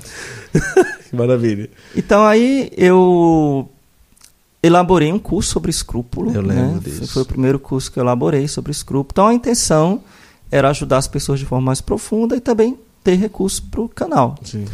Porque eu já queria crescer, né? Queria ter pessoas, talvez ter uma equipe, né? Então, e aí eu me lembro que apareceu um jovem, bem jovem, e disse assim: é, o padre, eu, eu tô sofrendo de. Então, naquela época as pessoas tinham meu celular. Sim. Naquela época É, tinha. naquela época tinha meu celular. Naquela época tinha. É, E agora não tem, mas roubaram. é. Que hackearam o celular É. do padre. Roubaram o número do meu celular. Imagina. Imagina. Se não tem, é o quê? Se o senhor não me dá, eles roubam. Se Ele o senhor não dá, eles é, roubam. mas agora eu não vou ter mais nunca, meu amigo. Que agora eu vim, eu vim preparado. Não, foi. Depois eu conto essa história aí. Foi um negócio foi difícil. E aí o eu disse, não. E aí os, alguns jovens falavam comigo, pediam conselho, tinha o meu celular, porque eu participava de uma comunidade no Facebook, eu nem uso mais Facebook, era. Meu Deus, o que era? Escolástica da Depressão. escola era a famosa meninos, né? Escolástica da Depressão, legal, era muito legal. E aí, enfim, é, eu era mais acessível no sentido que Sim. era, eu conseguia, né? Eu É. conseguia responder todo mundo no YouTube, responder todo mundo no nem, nem tinha Instagram naquela Sim. época, tinha só o pessoal. E aí disse: "Não, meu filho, eu, eu te dou o curso de graça, né? Não precisa você pagar não. Não, não, não, não quero. Eu quero pagar." E, e eu sei que a gente ficou nessa briga que ele não queria que eu desse de graça, eu queria dar de graça, porque era um Sim, jovem, não tinha como sim. pagar. E eu falei assim: não, mas isso aqui é para ajudar, você não pode, ele dois. Não, faz o seguinte: eu sei editar vídeo, você quer que eu edite? Tá Aí bom, então faz o seguinte: você edita para pagar o curso. Pronto. E aí eu, mas eu não queria que ele editasse, Sim. porque eu, eu, eu, eu, eu queria fazer tudo, eu tinha um Sim. vício, eu queria, eu queria editar, eu queria ser o melhor editor de vídeo. Imagina, se eu ia ter tempo para me aprimorar nisso, né? Então eu queria Abra- Abraçar tudo. É, porque, tipo, olha, um vídeo, né? A gente que trabalha na internet, É, um vídeo é, é uma obra de arte. é, é. Então, quando você tem toda aquela preparação do roteiro que você vai falar, você liga a câmera, você É. bota a iluminação, você fala, você depois vai cortar. Então, poxa, depois que o vídeo tá pronto, nossa, você vê você, É. como artista que fez um negócio, então entregar aquilo para outra pessoa, eu não queria. Uhum. Mas assim, não, é só para ajudar ele, eu vou mandar ele fazer, né? E aí, para resumir a história, essa pessoa hoje é o meu braço direito, braço. esquerda, perna direita, perna esquerda. Maravilha. Então tá comigo até hoje. E é um dos líderes lá da nossa Deus equipe, né? tudo, né? É. E foi por causa dele que eu não perdi tudo. Porque ele é técnico. Uhum. Técnico não, ele é muito expert em tecnologia, né? Agora, agora que você É, fala. é o né? coordenador da. Mas você não perdeu tudo agora, né? Nesse Agora, caso, né? é. Do hacker, né? Agora do hacker, né? Então a gente tava lá em casa, ele trabalha presencialmente, então Sim. saiu da cidade dele para vir trabalhar presencialmente. Então a gente estava trabalhando e eu disse: Meu filho, você já postou no meu Instagram o Reels de hoje? Aí ele foi postar quando postou: Opa, o Instagram do senhor não tá mais comigo. Como não tá? E a gente começou a. E a gente, enfim, a história é longa, porque a pessoa fez Sim, uma portabilidade, etc. E ali na hora a gente viu que a pessoa estava tentando entrar nas contas bancárias, É. invadiu o meu e-mail, in- tinha invadido o Instagram, o Facebook. Meu Deus, eu fiquei Padre, é uma ali. sensação terrível. né? Não, eu- meu Deus, E aqui eu falo também, em, Eu podia perder mão aqui, tudo? ninguém sabe, mas ah, nessa mesma semana o Santo Flow também foi hackeado. Nós fomos hackeados semana passada, no caso aqui, nessa que a gente tá gravando. Mas é uma sensação de você olhar então, assim é, e... você, meu Deus, eu podia perder Mas o graças a Instagram, Deus conseguimos podia também. perder, sei lá, o, YouTube, O YouTube podia, muito facilmente. podia perder, o, o, hacker já tinha entrado no meu e-mail, É. o e-mail que tem as contas bancárias. Ah, eu quero mudar a senha, vai lá pro e-mail, Isso, isso, totem. isso, tudo, então, tudo, tudo. Se não fosse o Cauã lá, eu teria perdido. Então, mas foi providência de Deus. Eu vejo que foi Deus que. Porque a gente brigou com ele é, é, ao vivo ali. A gente botava ele pra fora, ele entrava. Caramba! A- Ele tava lutando. Era dois hackers lutando. Um do Que bem e um do mal. Assim, entendeu? É uma luta na tecnologia. É, Então a gente mudava a senha do e-mail, ele lá mudava é. roubava. Gente, uma coisa assim impressionante. E aí a gente vendo as notificações, tentativa de entrada em tal banco, tentativa de entrada assim direto, tá, tá ali tentando entrar no banco para tentar passar a, o aplicativo do Sim. meu celular pro dele, Sim. pro novo, né? Porque o meu número, ele tinha roubado o meu É. número três dias antes, Meu Deus do céu. com uma portabilidade. Depois eu conversei com o Rafael Bodbreck, nunca sei pronunciar o nome dele. O Rafael tem um delegado que uma pessoa Sim. enfim, ele tem um trabalho muito bom também de catequese na internet, de formação na internet. E ele disse: Não, padre, é, é uma quadrilha. A gente tem feito isso com muitas pessoas, muitos influenciadores digitais. E, e o, o truque é esse: tentar fazer a portabilidade. Mas, enfim, graças a Deus não aconteceu nada. Louvado seja Deus. E hoje tá aí. Quantos inscritos? Mas hoje? aí o que acontece? Então começou assim com o celular, e aí eu fui fazendo esses cursos de aprofundamento, né? Pra crescer. Então, hoje são porque- 300 e... então hoje nós temos mais de 300 mil no, No- no Instagram No Instagram. e mais de 400 mil no YouTube. Olha que maravilha. Pois é. Que coisa. Olha, vou dizer, viu? Aí não é mais invisível, né? Não, aí, aí é onde entra aquela história, né? Hum. De, não ser, de não ser invisível, né? Porque é, para mim não tem mais como eu me esconder. É, não tem, não tem. Eu, eu não acho que é muita gente. E a minha equipe fica dizendo, padre, toma cuidado. Uhum. É, padre, não é assim, né? Assim, porque eu sou muito assim, eu, eu não acho que é. Sim. Mas não tem um lugar que eu vá que, Ah, não que tem, eu não seja conhecido, que as pessoas não peçam para peçam a benção, para tirar foto, é porque tá difícil não me ver, né? Se De batina, Um óculos escuro e um boné, Não, às não vezes, não é como. brincadeira. não tem como, né? Mas assim, eu vejo o poder da evangelização pela internet. É impressionante. Tá, A internet, ela não é boa nem é ruim. É. É um instrumento que você pode usar para o mal pode usar para o bem. Se a gente ficar só reclamando que as pessoas usam, ah, pornografia, ah, não sei o É. que, não sei o que. Tá, peraí, então vamos usar para o bem? Aí é um campo que vai ficar sem a nossa presença, né? Vamos amplificar a palavra de Deus. É, com certeza. Jesus disse: Aquilo que eu vos digo em segredo, pregai sobre os telhados. Uhum.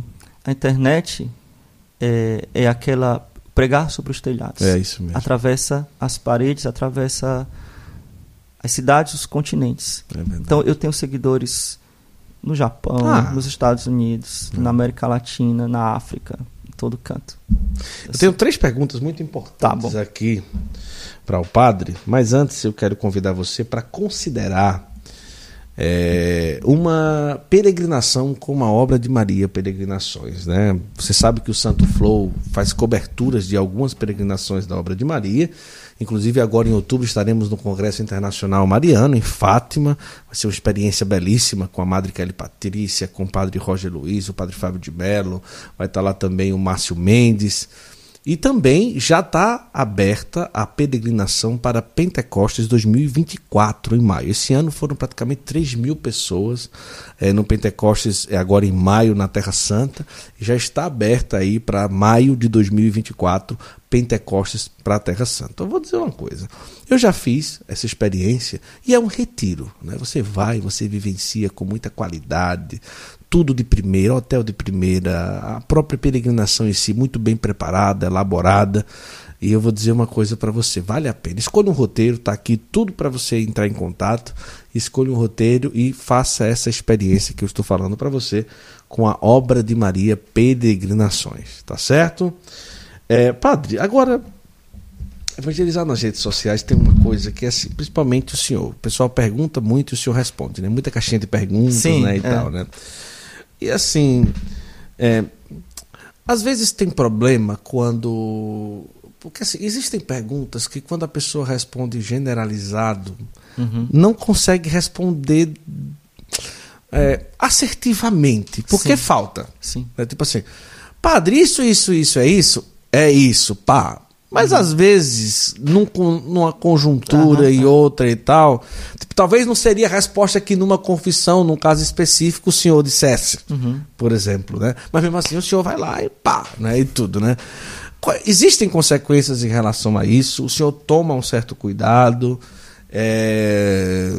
Porque às vezes as pessoas fazem perguntas muito específicas para ir a pessoa para responder ali aquele fato específico em si, não é? É, é- esse é um dos desafios das redes sociais e eu percebo que as pessoas fazem, mas mesmo assim o senhor faz, aí eu fico pensando, mas ali, rapaz, será? Aí eu fico, meu Deus, será? o padre vai receber uma chuva de, de haters aqui. É, realmente as pessoas às vezes querem fazer A direção espiritual, direção por caixinha de espiritual perguntas. Por caixinha de pergunta. É impossível. É. Eu não sei o contexto da sua vida, eu não sei quem você é, não sei de nada. Né? Então, o que é que eu faço? Eu faço, eu, eu dou a resposta pensando sempre no geral e não nas exceções. Certo. E não nos contextos, porque eu não estou respondendo para aquela pessoa específica, eu até esqueço da pessoa. Eu estou respondendo para todo mundo que está ali. Uhum. Né? Por exemplo, vou dar um exemplo aqui. Ah, padre, tomar anticoncepcional é pecado. Uhum. Eu respondo, pecado mortal, ponto. Aí a pessoa vem depois, não, mas eu, eu tomo, eu nem, Eu vi essa daí. eu nem sou Eu vi essa casada. daí, eu vi essa daí. Eu nem sou casada, eu sou virgem, eu tomo porque eu tenho cisto do meu filho. É. Aí não tem como, entendeu? Eu começar a cair nas exceções, né, né, entendeu? Então assim, eu dou a resposta geral. O que é que tô, qual, qual é o geral? O geral é esse, né? As exceções você vai tratar na confissão, ou vai conversar particular, Com o padre com o padre e tudo, né? que não são exceções à regra, é porque o contexto é diferente. É, é. É porque você não é exatamente, você fez a pergunta errada. Uhum. Porque nem dá para fazer a pergunta ali. Então você pode fazer a pergunta, por exemplo, ah, deixar de ir para missa, olha só, o pessoal fala assim, deixar de ir para missa domingo é pecado? Sim, é pecado mortal. Ah, mas eu moro na roça e não tem missa. Por que, que não fez a pergunta assim? Tá entendendo? Então assim, tá, mas então o que você vai fazer? Então vai a pé para outra cidade, 30 Sim. quilômetros, vai para missa, então quer que eu diga isso? Então não tem como. Então eu vou ter que responder de forma genérica, né? Mas assim, é uma dificuldade realmente porque as pessoas elas querem uma coisa muito pessoal em um, um espaço muito pequeno. Por exemplo, às vezes eu faço um reel, né? Um vídeo lá, aquele curtinho do Instagram, são no máximo você pode fazer, acho que Um é minuto e meio. um minuto e meio no máximo. Então, a minha equipe, então aquela eu equipe hoje é uma equipe Sim, grande, sim. né? Já tem profissionais, pessoas que são realmente que trabalham nisso. Uhum, Então, Maravilha. é, é outra coisa, graças a Deus, né? Graças ao apoio, graças aos meus alunos e tudo, então eu posso ter o que eu digo, o melhor para Deus, né? Uhum. Então, é, a minha equipe pega os vídeos do YouTube e tiram assim o, o supra-som, o melhor pedaço e coloca ali. Aí vem a pessoa, mas o senhor não aprofundou. Meu filho, como é que eu vou aprofundar? Em um minuto e em meio. Um minuto, não tem como, você tem que ir lá pro YouTube e ver o vídeo todo, né? E mesmo assim, claro, não dá para aprofundar. Então, realmente é um desafio. Né? E acho que as pessoas também têm que compreender, né? tem que ser um pouquinho mais compreensivas, que não dá para ali nos stories você dar uma formação, né? ou num, num pequeno vídeo ali do Instagram não dá para dar uma formação. Então, uhum. Aí eu, eu agora comecei a dar aula de catecismo no YouTube, né? então para tentar aprofundar mais um pouco, tem as lives, né? Mas eu sei que é, o trabalho é para o resto da vida. Uhum. Né? Porque, graças a Deus, a sede das pessoas é grande. É. As pessoas têm sede da verdade, têm sede da doutrina, né? Tem sede disso. Eu vejo como um movimento do próprio Espírito Santo. Com certeza, Padre. Agora, é, o senhor mora na administração apostólica São João Maria Vianney, não é? Então lá celebra-se somente Sim. o rito é, tradicional. tradicional, não é? E às vezes é, as pessoas criam um, um, né, o imaginário do perfeito, né? Do, do, ai meu Deus, se eu pudesse, eu só, eu só ia para missa assim, assado, só participava assim, daquele jeito e tal e tudo. E a conjuntura daquilo que hoje se fala do tradicionalismo, conservadorismo e tantas outras coisas, não é? Às vezes é, me faz excluir outras coisas, ou afastar, ou simplesmente dizer A é certo, B é errado, C é, uhum. C, C é mais, e assim vai, não é e tudo, né? E a gente percebe que o padre Leonardo Wagner é uma pessoa muito acessível, uhum. né? E muito tranquila. Inclusive, imagina, passeou, viveu na comunidade Shalom, e tá aí, tá aí tudo, e, é, e tal. É, eu que a terceira pergunta que eu vou chegar já já vai ser justamente sobre a experiência que o senhor fez na África. Imagina, Sim. saiu daqui do tudo foi. arrumadinho, foi lá, sol quente da bexiga, rapaz, pode tá roxo, virou um camarão, pode tá assando, pegou insolação, lá, pesada, né? Pesada. Então, experiência que eu quero muito que o senhor conte um pouco. Mas assim, é, existe necessidade de um cuidado para a gente, em nome de um tradicionalismo ou de um conservar a tradição, a gente não colocar uma linha de, de divisão na vida nossa como igreja? Sim. É, olha, você tem que ser católico. Você tem que amar a igreja na sua diversidade, né? Então, assim, é claro que eu me identifico com a tradição uhum. e com tudo que a tradição tem e é, né? Mas eu sou católico. Eu sou católico, eu rezo pelo Papa todos os dias, né? Então, é, eu acho importante você se sentir católico. De onde é que vem essas essas nós somos bons, vocês são ruins? Vem do orgulho. Uhum. E o orgulho que é a fonte é, de todo mal, especialmente também dos escrúpulos. Né? O orgulho é a fonte de tudo. Então, quando eu começar a achar que só a minha comunidade, só a minha realidade, só ela leva a santidade, os outros não são tão bons assim, eu estou fazendo de serviço para a igreja. Então, às vezes, você vê, na verdade, um protestantismo disfarçado dentro da igreja. Né? Só a minha realidade está certa. E o grande perigo é quando você. E você vê isso em alguns meios mais radicais, tanto para um lado quanto para o outro mas aqui falando da tradição, né? E esse radicalismo de achar que só presta o que nós temos e que está tudo errado e que podia apagar tudo e, e, aí vão críticas à igreja, ao papa, né? uhum. né? Então críticas às vezes um pouco injustas, um pouco azedas, um pouco nós somos bons. E eu já vi coisas assim terríveis, né? Ao ponto tem alguns grupos, algumas pessoas que só existe uma coisa boa no universo, elas mesmas. Não, sério, tem gente que só, só elas são boas, né? Só elas são boas, é impressionante. Tá todo mundo errado, só ela tá certa. Até quem gosta de tradição, não, mas nós que somos os legítimos tradicionais, vocês é, estão tudo é, errado. É. Porque aí se pega em acha pelo em ovo, né? É. Ah, porque vocês na administração são mais populares, não é tudo em latim, porque a gente canta em músicas em português também na Sim, missa, né? sim. Então, uma coisa mais. E vocês não são. Gente, pelo amor de Deus. Então, às vezes, ficam atrás de pelo em ovo, né? Atrás de, de. Não só nós que somos os mais puros e tudo. E isso desagrada muito Jesus, né? Porque nós estamos é, dividindo a igreja, né? Eu sou de Pedro, eu sou de Apolo, eu sou de Cefas, né? É. Não, eu sou de Cristo. E Cristo, né? Nós somos de Cristo, então isso é, é importante. Não significa que eu vou aceitar tudo é, e que não existem coisas exageradas ou erradas em vários lugares. Existem, né? E a gente tem que ter esse olhar é, crítico, esse olhar, eu diria assim, benevolente, mas ao mesmo tempo firme, né? Não, isso aqui eu não aceito, eu não gosto disso, eu acho que isso aqui está desviando da verdadeira espiritualidade, né? Ou está descambando para uma coisa que Deus não quer na igreja, né? Como, por exemplo, um, um esquerdismo, né? um, um progressismo, Deus não quer isso. Mas devemos amar a igreja, somos irmãos. Isso é muito importante. E a África, como que foi? Tipo assim, olha, estamos precisando de um É. padre aqui. Rapaz, Arruma aí um padre aí. Não tinha. Aí o senhor, eu vou. É? Foi assim mesmo não? não, Como que foi aquela experiência? Coisa linda. eu pedi né? para ir, na verdade. O né? senhor pediu para ir. Foi. Então, rapaz, a providência. Como, Como, que disse, chama lá o lugar? Malau... Malawi. Malawi. Malawi. Isso. A providência de Deus, interessante. Então, como eu falei, teve uma época em que os jovens tinham acesso ao meus, meu, meu WhatsApp, Sim. né?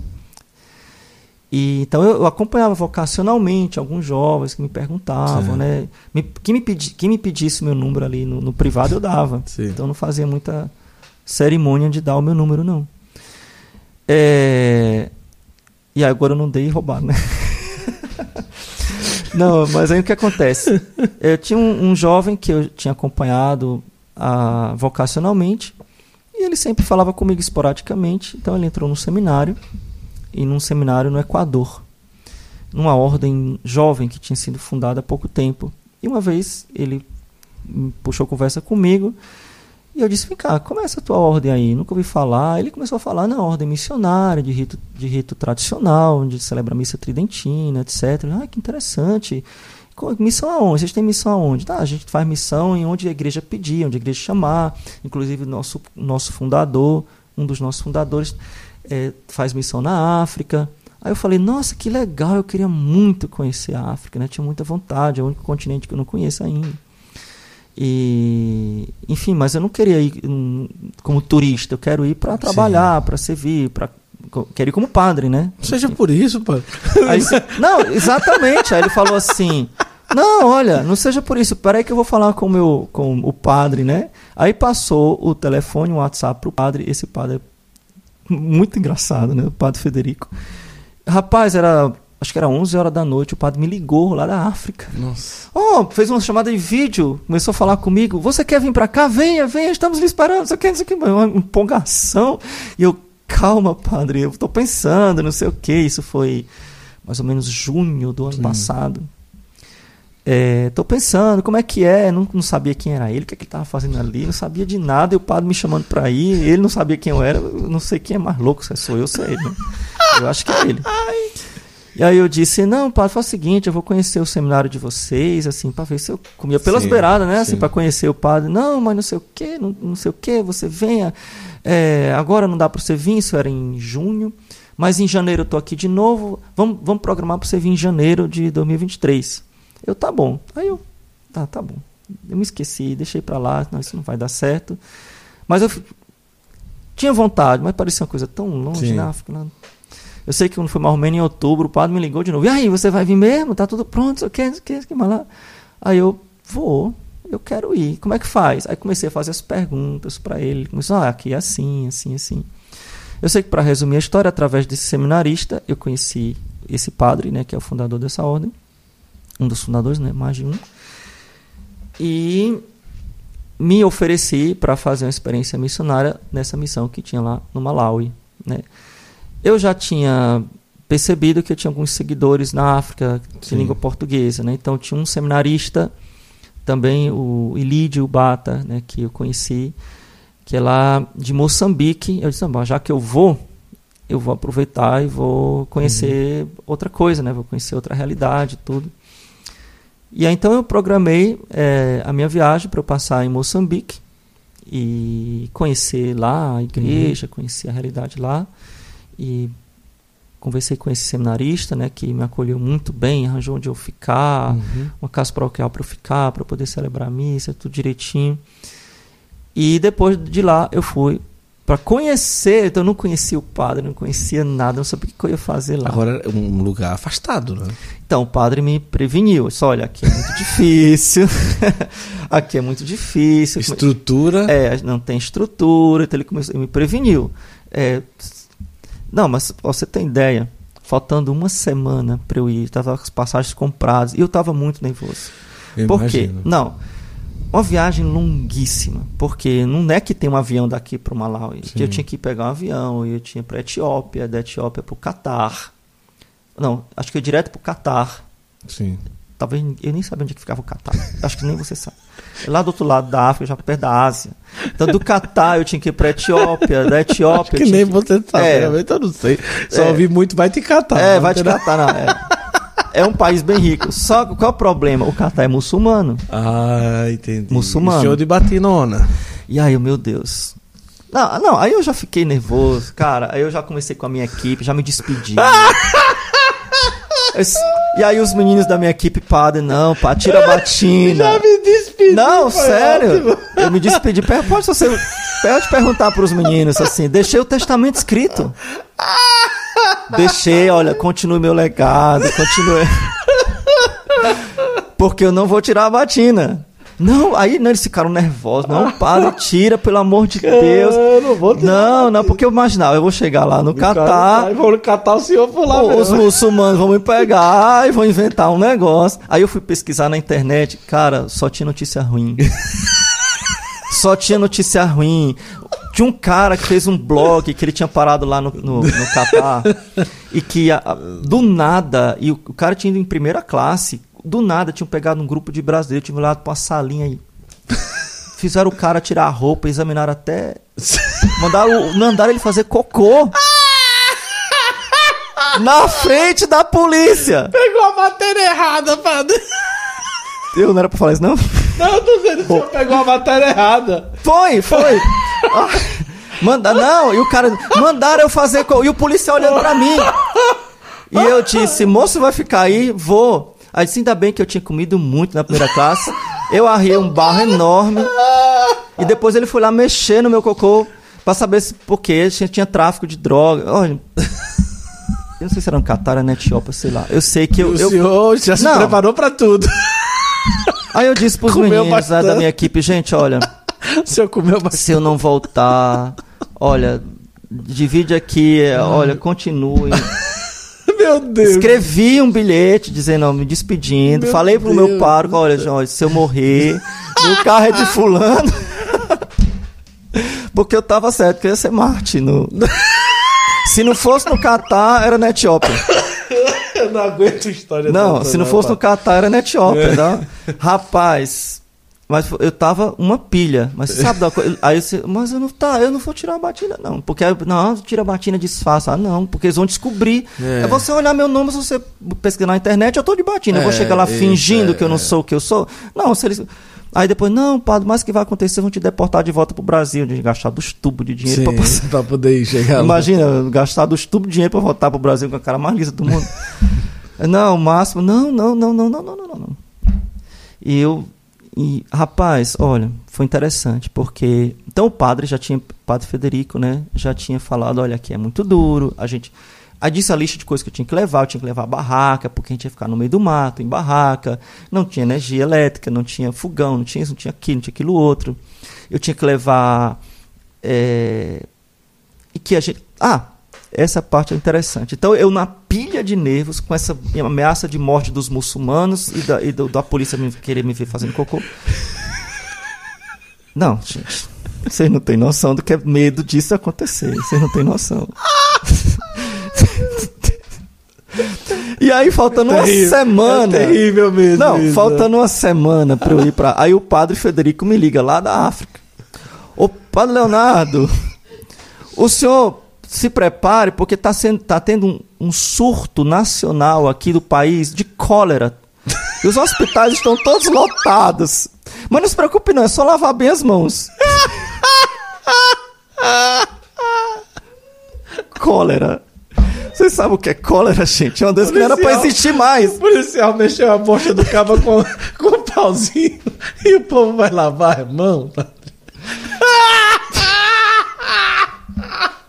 Ele já tinha me prevenido da febre amarela.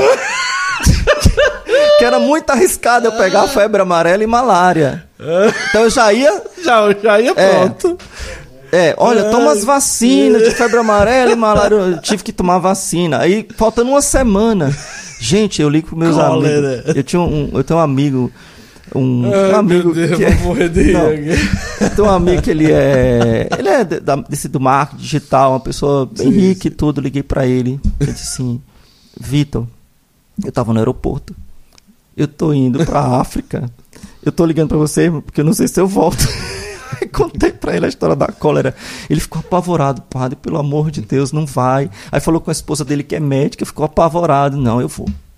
Eu vou morrer por Cristo. Nem que seja de desinteria, mas eu vou. Rapaz, olha, quando eu botei na cabeça que eu ia. Ai, meu Deus do céu! quando eu botei na cabeça que eu ia, eu ia. Uhum. E assim, eu não falei pra minha família. Nossa.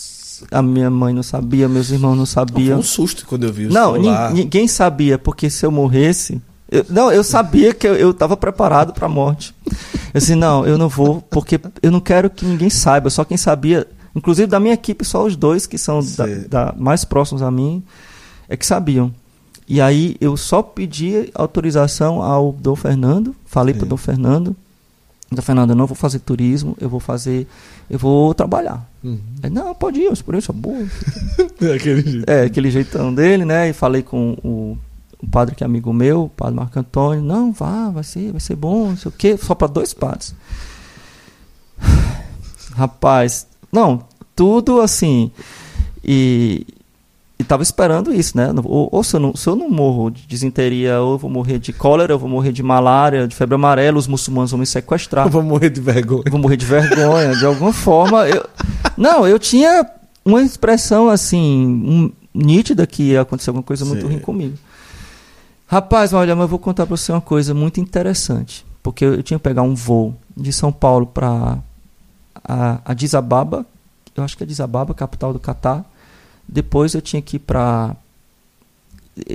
Do Catar eu ia para Etiópia, da Etiópia eu ia para Maputo, capital de Moçambique, depois de Moçambique eu voltava para Etiópia, depois da Etiópia eu ia para Malawi. Eu rodei o mundo todinho. 14 horas de voo, uma coisa absurda. Cara, quando eu cheguei no aeroporto de São Paulo, que eu passei no check-in, eu tinha passado, eu estava uns três meses tenso. Uhum. tinha gente da minha equipe que estava nervoso, uhum. assim, mas estava tenso, mas assim, porque eu tinha passado uma tensão muito sim, grande, porque sim, sim. a coisa parecia ser muito arriscada. Quando eu entrei, que eu passei no check-in, todo o medo passou.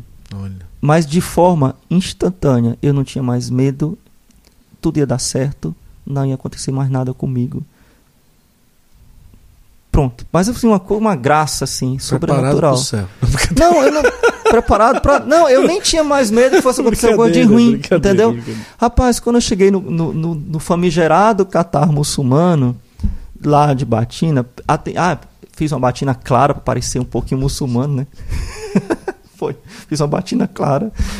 Porque os muçulmanos um vestidão branco, né? Foi, fiz. Foi, foi. Rapaz, quando eu cheguei lá, ah, rapaz.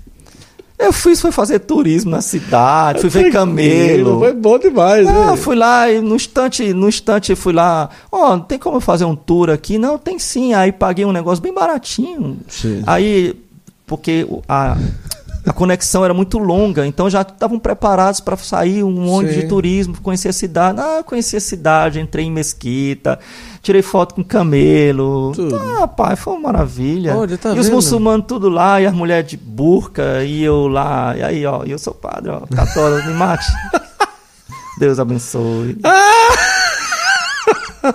ah evangelizei. Foi sossegado. Foi, tava nem aí, mas e conversei com o pessoal tranquilo. Daí cheguei na Etiópia também, Ah, fui super bem recebido, fui para um hotel lá, que a conexão era a noite toda. Sim. Então a empresa deixava a gente de graça no hotel. Nossa, um hotel chique, não me sentia até rico.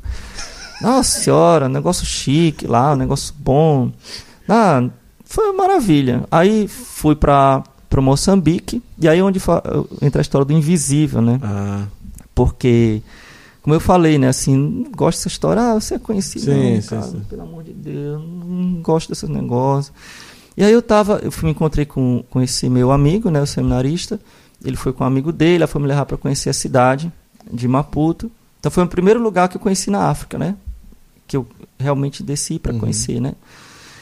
E e aí a gente, ah, vamos, vou te, vou te levar para conhecer a catedral e tudo. Aí fui lá para conhecer a catedral e estava entrando na catedral e chega uma, uma menina de moçambicana, né? Olha assim para mim, não acredito, o Padre Leonardo aqui. irmão." olha. Aí eu, meu Deus do céu, não é possível. Olha. Não é possível que eu sou conhecido no meio da rua, na África, não é possível. Mas assim, a ficha demora para cair, porque eu já É. tinha sido. Eu, eu uma viagem que eu fiz no ano anterior, eu tinha me perdi, literalmente, eu me perdi numa ilha do. Você gosta dessas. Cara, eu, eu perdi. Comprei um, aqueles voos da Airnet, que é bem baratinho, compraram para mim aqueles voos de pó. Perdi esse voo, de, o, o barato ficou caro. Eu fiquei perdido numa ilha chamada Palma de Majorca, que é uma ilha da Espanha. Não sabia nem onde é que eu tava. E eu, meu Deus, quando é o próximo? O próximo voo é amanhã. Aí eu, eu vou ficar aqui nesse aeroporto? Vou nada. Saí do aeroporto, peguei um ônibus. Pra onde? Não sei, me leva aí. Foi pro centro da cidade. Mal sabia eu que era uma ilha de turismo da Europa. Olha. Caríssima, chiquérrima, linda ilha. Tinha um castelo lá do, do rei da, Es- da, da lugar. Espanha. Não, da Espanha. É a ilha da Espanha. É um, um negócio chiquérrimo lá. E eu parei, desci do ônibus. Eu, como, tá, eu vou comer, tô com fome. Paz, olha as coisas, né? Aí entrei lá numa, numa lanchonete lá, pedi comida. E a pessoa, chega aquele ser estranho lá de batina, né? Falando Sim. num portunhol assim, né, esquisito. E eu sei que eu fiz amizade lá com a senhora, uma senhora lá da, da lanchonete, e ela, ah, eu já fui freira, não sei o quê, o senhor vai ficar onde? Eu não sei. O senhor não tem onde ficar? Não. tá, então vamos atrás. Ela saiu comigo na cidade, me mostrando a cidade, batendo de paróquia em paróquia para ver se tinha algum padre que me aceitava. Olha. Eu cheguei numa paróquia, e aí e ela, é, tava na missa, esperei a missa acabar, e fui lá na sacristia, conversar com o padre. O padre, é, no seminário tá fechado, não tem onde você ficar, não sei o quê. Chega um padre que ninguém sabe quem é, né? É. E aí aparece uma senhora atrás de mim. Padre Leonardo, o que é que o senhor tá fazendo? Olha que Em coisa. Palma. Aí eu, você me conhece? Aí eu faço essa pergunta bem ridícula, né? Você me conhece de onde? Eu tenho essa cara de pau. De onde? Eu faço essa pergunta bem ridícula. Você me conhece de onde? Eu lhe sigo, sou sua seguidora, não sei o que, não sei o que. Resumindo a história, a, essa senhora, nossa, fiz amizade com ela. É, ela é irmã de, de um, enfim, irmã de um sacerdote, a mãe dela, muito católicos. Olha que me coisa. deu hospedagem. Então, fiquei hospedado de graça, me deu uma janta, eu não tinha como, onde comer. Então, Olha consegui coisa. janta, conheci comida e dormi muito bem. No outro dia, fui para o meu né? destino. Mas, assim, é, eu vejo assim a internet, né, o poder da evangelização e também o hábito É, eclesiástico. Porque eu não só não é porque sou eu o padre Leonardo, mas as pessoas veem um padre É. e quando vem um padre, elas lembram de Deus. É. Eu já tive muito essa experiência. Das pessoas me verem na rua, nem me conhecem não. Mas eu já, eu já percebi assim de rabo de olho. Meninas ajustando, Uhum. descendo a roupa, aqui tá curta, ou pessoas assim, pensa padre, entendeu? Assim, ou mudando de assunto, tô aqui no trem, eu tô no isso. ônibus, e a pessoa muda de assunto, começa a falar de, de, igreja, porque me viram. Uhum. Entendeu? Assim, então, eu acho essa evangelização viva, né? Agora a realidade lá é uma realidade muito difícil, né? Então, voltando para África, porque eu cheguei, É. fiz um rodeio muito grande, né? Então, depois eu conheci lá a realidade. Nesse, nesse rodeio muitas milhas nós acumulamos aí, viu? Muitas. então, eu fiz a- essa experiência lá, passei uma semana em Moçambique, e foi muito bom. Fiquei hospedado numa casa missionária de padres italianos. Eu sei falar italiano, né? Então, Uhum, ficou mais fácil. ficou mais fácil. Mas Moçambique fala português, então, Uhum. enfim, não tinha problema. E foi muito bom, fui muito bem acolhido, né? Por essa, por essa, nessa paróquia, o pároco, uma pessoa muito gentil, me acolheu muito bem. É, me deixou celebrar a missa uhum. tradicional. Inclusive, Olha. ele foi assistir, para o que ele nunca tinha visto. Então, foi assistir a missa, gostou e tudo. Então, me acolheu muito bem. E então, conheci o seminário. Foi muito bom, muito boa experiência. A realidade, né, assim, difícil, né? Então, Moçambique não é um. É uma realidade difícil. Então, vi um lado pobre, um lado rico. Uhum. Foi interessante. É, e ali de Moçambique eu fui para o Malawi. Então cheguei lá no Malawi. Então eu esperava que ia ser muito difícil, porque o padre tinha me preparado para ser uhum. difícil. Mas foi muito mais difícil do que eu pensava. muito mais Sem difícil. energia. Então acontece, a gente foi na capital. a capital do Malawi é Lilong. Então fui para Lilong. O aeroporto internacional de Lilong qualquer rodoviária do interior do Ceará é mais Sim, chique do que mais chique. É, é um negócio assim, já foi chocante, né? E ali de Lilong a gente. Não, ali já fui vendo como é que é seu negócio, porque o, o padre Federico é uma, uma máquina de evangelização. Então encontrou a menina pobre no meio da rua, já foi chamou para comer com a gente e perguntou se a menina era batizada. Não, não sou. E foi para casa da menina no meio da favela. A gente, menino, foi uma confusão. E eu já comecei a me pocar de rir, porque o homem era assim uma máquina, Sim. né? E de Lilong a gente ia para diocese aonde o bispo tinha pedido a missão, Sim. A diocese de Karonga, que é, fica no norte do Malawi, fronteira com a Zâmbia e um outro país lá que eu esqueci o nome agora. E é, o norte é a parte mais pobre do Malawi. Sim. Então o que acontece? Na medida que a gente. Esse, a capital já é muito pobre, Sim. parecia um favelão gigante. Então tinha uma zona um pouco mais decente, uma zona mais turística, né, uma zona lá uhum. do governo, é, mais um muito pobre. Então era chocante, as pessoas andando a pé. Ali já era difícil. Não, ali já era difícil, já era difícil. Então a gente foi para a, a, a, sede da diocese no norte do país. E a gente teve a sorte de encontrar o bispo, porque ele por acaso estava ali para a reunião da conferência episcopal. Nos atendeu, falamos com o núncio apostólico, foi muito boa a recepção. Disse quem eu era, onde é que eu estava. E aí o, o, o bispo soube que a gente ia de ônibus.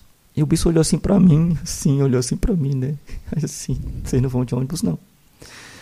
Eu não, não, é, é, não vou deixar vocês irem de ônibus, a noite inteira, 12 horas de viagem. Nossa. Cara, naquele ônibus cheio de galinha, de bode, da pior qualidade possível, na estrada pior possível. O bicho, não, vocês vão no meu carro. Deu o carro dele com o motorista dele pra gente ir até Sim. e ficar hospedado na casa dele. É, e aí o negócio já foi começando a ficar mais chocante, que na estrada, então a gente foi é, não tinha estrada, né? Era assim, um, a principal estrada do país era assim um monte de buraco com alguns pedaços de estrada, né? Então assim, então a gente ia passando na, nos vilarejos, mas era assim, eu me lembrava do Nordeste, do interior do Nordeste sim, quando eu era sim. criança. Sabe aquela coisa muito pobre, muito pobre, muito, muito pobre, muito pobre. Mas o que é que eu tinha imaginação? Né? O padre tinha dito que a gente ia fazer missão nas tribos dessa região, uma região que não tinha sido evangelizada ainda, que ainda era pagã. E a gente tinha uma sede, uma, um local, Sim, tipo um povoado, base. como base, e da base a gente ia para as missões Sim. e voltava para a base. Então, como é que eu imaginei? Uma base. A base, uma casa com banheiro, com né? Porque eu tinha visto um vídeo, então imaginei, nah, tem um mosquiteiro, tem um ventilador, sim, sim. né? Tem um chuveiro, né? Não vai ter um chuveiro elétrico, mas vai ter um chuveiro, vai ter um sanitário, uhum, né? Sim. Sempre me perseguindo essa história, né? Do... essa história é fecal. É, é. Então vai ser uma coisa digna, né? Assim, minimamente para você descansar, né? O problema todo tá... tá aí, tá aí no intestino. Rapaz, quando a gente chegou na casa do bispo, que era no meio do mato, a casa até boa, assim, mas no meio do hum. mato, né? Assim, não tinha estrada para chegar Sim. lá. E a gente trocou do carro do bispo para a caminhonete da missão. Uhum. Já começou a ficar difícil, porque o, o, então era eu, o padre Federico, um seminarista, um leigo vocacionado. Sim, éramos quatro. Depois chegou um outro seminarista africano também. E a caminhonete só cabia uma pessoa na frente. Aí o padre Federico falou assim: Não, você vai na frente. Eu, não, pelo amor de Deus, eu não. O senhor vai, o seu coordenador, não, você vai na frente. Me insistiu, me obrigou a ir na frente. Meu Deus do céu. A gente tinha três horas e meia de viagem num, numa montanha russa de, de barro. A, a caminhonete pulava. Tinha horas que ela andava de banda, como diz lá no Ceará, Ai, escorregando no, um abismo ali de um lado do outro. Meu Deus do céu. E eu ficava imaginando o padre lá em cima, pulando, sentado num banco de madeira. O senhor pensando que eu E eu- arriscado no eu- Catar. Eu ser arriscado É. no Catar. Eu tava incomodado ali dentro da cabine, imagina eles lá no sol quente, ainda tava no ar-condicionado, tá? Beleza, mas o pato tava me preparando, né? E aí o pato ele me disse no final da missão, ele falou assim: "Eu tinha certeza que você só ia aguentar uma semana". Olha só. E não só eu, todo mundo que quando soube que você ia, a gente, esse padrinho aí, ele não aguenta uma semana ele vai pedir para ir embora. Eu não sabia disso, né? Aí eles, quando a gente chegou na base da missão, na, no vilarejo, Na base. na base, então eles, eu tive o privilégio de ficar sozinho numa casa. Eles iam ficar numa casa e na outra. Quando eu entrei naquela casa, muito engraçada, que não tinha nada. Não tinha. Era uma. Olha, tinha um teto de, de zinco. Era uma. Não tinha banheiro. Tinha um, um colchão coberto com plástico e um, um- um- meu teia de aranha. Olha, rato de noite, Rato mesmo? rato de verdade. Aranha, eu, meu Deus do céu, não tinha energia elétrica, não tinha água encanada, não tinha banheiro e ali era a base. E aí eu disse, onde é o banheiro? Aí o cara apontou pra Pra onde? pra uma casinha que tinha. Eu fui lá ver o banheiro. Quando eu abri a porta, ele mostrou, tinha até um cadeado. Quando eu abri a porta, as baratas subiram assim do buraco. Era um buraco pra gente fazer a necessidade no buraco. Tava coberto com uma, Meu uma Deus. pedra e tinha um gancho assim. Quando eu tirei a pedra, as baratas saíram assim. Eu digo, não. eu não acredito, gente. E, e ali era a base. Meu Jesus do É céu. a base. Meu Jesus. Não, aí eu tinha. Eu, Dali não, mas eu ia tinha sair luxo. missão, é, dali. é, ali era o bom. Ali era o bom. a base de apoio. É a base de apoio. A gente podia descansar. Cara, era, era um calor insuportável, porque estava no verão. Então, um calor insuportável. O colchão, não sei por que, plastificado. E, e eles, em vez de bo- botaram um edredom, aqueles bem áspero ali, eu acho que, sei lá o que era aquilo. Eu não sei por que eles sentem frio, não sei o que, não sei, mas eu estava torrando. Então, nessa casa, eu tinha o privilégio de ter um, um, um espaço que, teoricamente, seria um banheiro, mas não tinha sanitário nem chuveiro. Mas eu podia tomar banho ali. Ah, tá. E saía, a água saía para fora da casa, todo mundo via água saindo. Mas tudo bem, tinha uma janela com uma cortininha assim. E aí eu. Mas também não tinha água, então para você ter água, você tem que pegar água no poço. Então, tem os africanos, que, que a- católicos, que estavam apoiando a missão, inclusive é, a gente pagando eles e tudo. Uhum. Então, tinha um grupo, tinham jovens, tinha uma senhora para cozinhar Sim. e tudo. E aí eu pedi, olha, eu quero tomar banho, né? Então ela ia lá no poço, pegava água, trazia a lata d'água na cabeça, me da- me dava para eu De cuia. de cuia, então eu tomava banho, pegava uma, tinha um- achei lá na casa, olha gente, muito suja, muito suja, muito suja, muito suja, e tinha sido limpa, tá? então eu pegava lá uma conchazinha e tomava banho ali, e, e tinha um risco de cólera também. Ah, é. Então o padre diz: Não, mas não se preocupe, que a água do poço não é contaminada, é só água dos rios, dos lagos e tudo. A água do poço é limpa. Então, mas mesmo assim, não bebe. Então a gente comprou, eu comprei umas, comprei umas pastilhas de cloro. Sim. E um dos, dos jovens missionários que veio, ele tinha vindo da, do, da Austrália. Então ele trouxe umas garrafas de, Sim, que, que- que- tem um filtro, de filtro. carvão ativado. Cara, nossa senhora, paguei caríssimo pra essa garrafa. E aí eu botava a água e, e bebia dessa água, né? Mas o padre também, olha, pelo amor de Deus, toma conta desses. Não deixa nenhum mosquito te picar, porque o último missionário que veio pra cá pegou malária, a malária foi pra cabeça dele, ele ficou doido, ele ficou no meio da. Dizendo que ele era a Mulher Maravilha. E eu, meu Deus. E ele falando sério. E era verdade, né? O, o, o menino missionário tinha peg... a, a malária atacou o cérebro dele, ele achou que ele era a Mulher Maravilha, depois ele achou que estava na guerra do Vietnã, queria matar todo mundo, teve que ser levado para a capital às pressas, teve que ser amarrado. E, e, ele era... Menino foi uma confusão, e ele disse, pelo amor de Deus, então me deu, deu pra gente.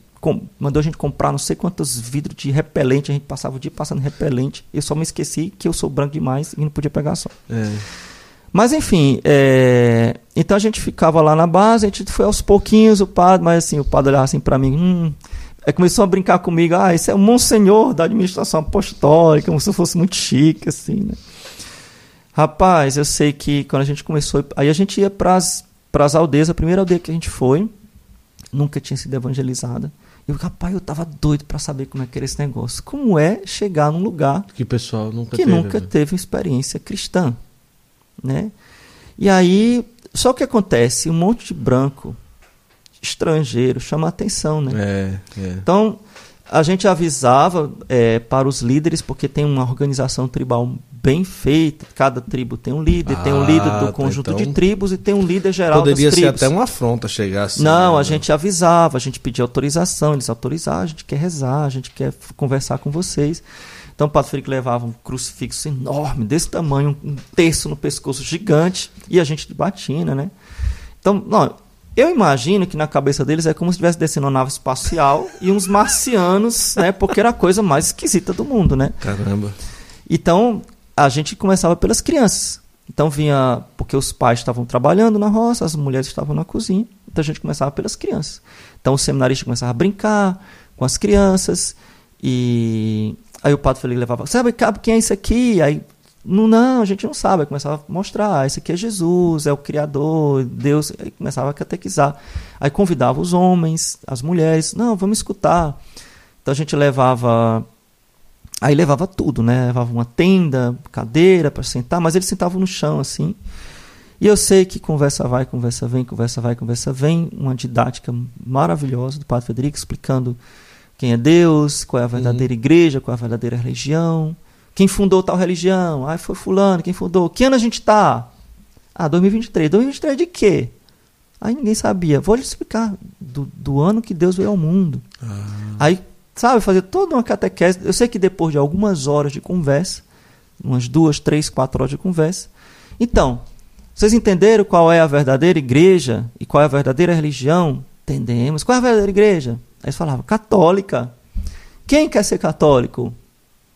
Aí eles olhavam assim pro outro, aí levantavam, eu quero ser católico. Aí a gente fazia uma acolhida, cantava uma música, chamava eles para esse lado, e tem toda uma música lá na língua deles, né? O Pato Felix sabe falar um pouco a língua deles.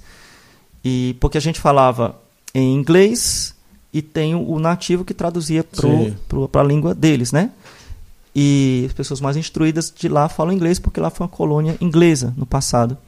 Então a gente falava inglês com eles ou a gente tem, tinha o catecismo na língua deles e a gente tentava ler uhum. o catecismo na língua deles. E eu sei que dali foram surgindo comunidades católicas. Olha só! Pequenas comunidades católicas. Então deixava um catequista leigo para ir dar formação para eles e eles começarem as primeiras primeiros passos na Igreja Católica. Olha só. E eu lembro que o senhor fez campanha para construir uma igreja. Então, Conseguiu? Conseguimos mais do que a gente pensava, graças a Deus. Então, algumas comunidades, algumas dessas tribos já tinham sido evangelizadas antes, então já tinham ah, católicos entendi. das outras missões do Padre Federico lá. Então, eles já tinham.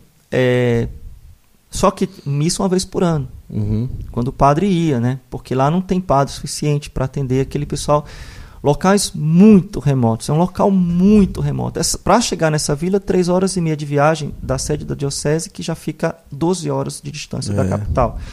Então, dali da vilazinha até as tribos, a gente ia de caminhonete até um certo ponto. Depois a gente ia, quando dava, de moto, na garupa de uma moto. Gente. Olha, me, eu não tinha mais medo do Catar, eu não, não tinha, mais, não tinha mais medo da polícia querer ver eu lá no banheiro, eu não tinha mais moto. medo de nada. Mas Daquela da moto. moto. eu tinha medo. Porque eram uns jovens que guiavam as motos. Era muito rápido, né, Cara, eles subiam naquelas. Eram tão subindo montanha. Então subia a trilha sem capacete,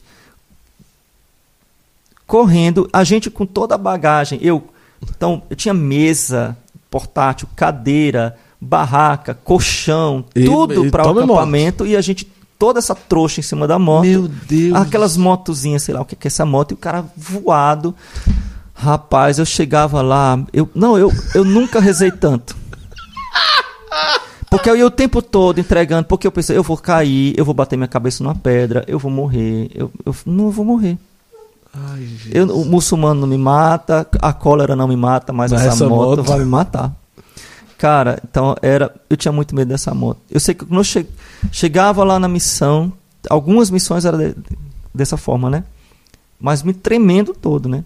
Aí a gente tinha a equipe de apoio dos jovens que iam, alguns jovens vocacionados, tinha a cozinheira que ia, o pessoal então montava a nossa barraca.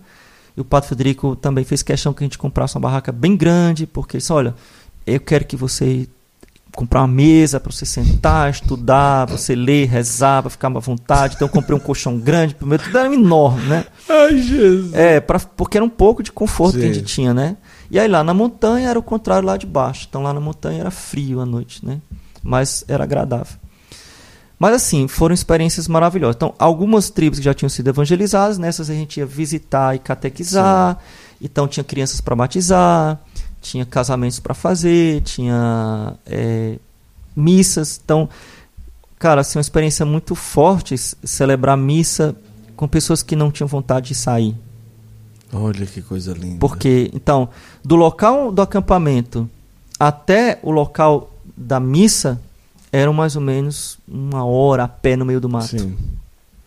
Então vinham pessoas de vários, as pessoas saíam assim, de locais longes, andavam muito para chegar ali, né? E a gente marcava a missa para nove, mas ia começar a hora que a gente quisesse, começava às dez. Eu sei que era praticamente o dia todo ali. As pessoas não queriam sair. Eu me lembro que o padre Federico foi para celebrar. Ó, você celebra aí, faz o sermão aí e, e te vira. Eu, padre, não sei falar nada. Não, vai. Se não souber, lê o catecismo aqui. Se não souber, fala inglês. O outro, eu digo, meu Deus, eu vou fazer sermão em inglês. Meu inglês não é tão bom assim, não, mas tudo bem.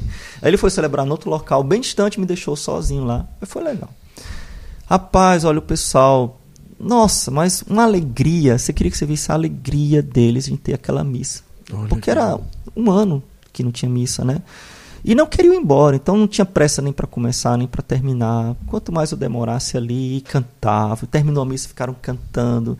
Eles cantam divinamente bem. É um dom que eles têm, uma Ah, coisa é? incrível. Rapaz, incrível. Eles começam, fazem várias vozes.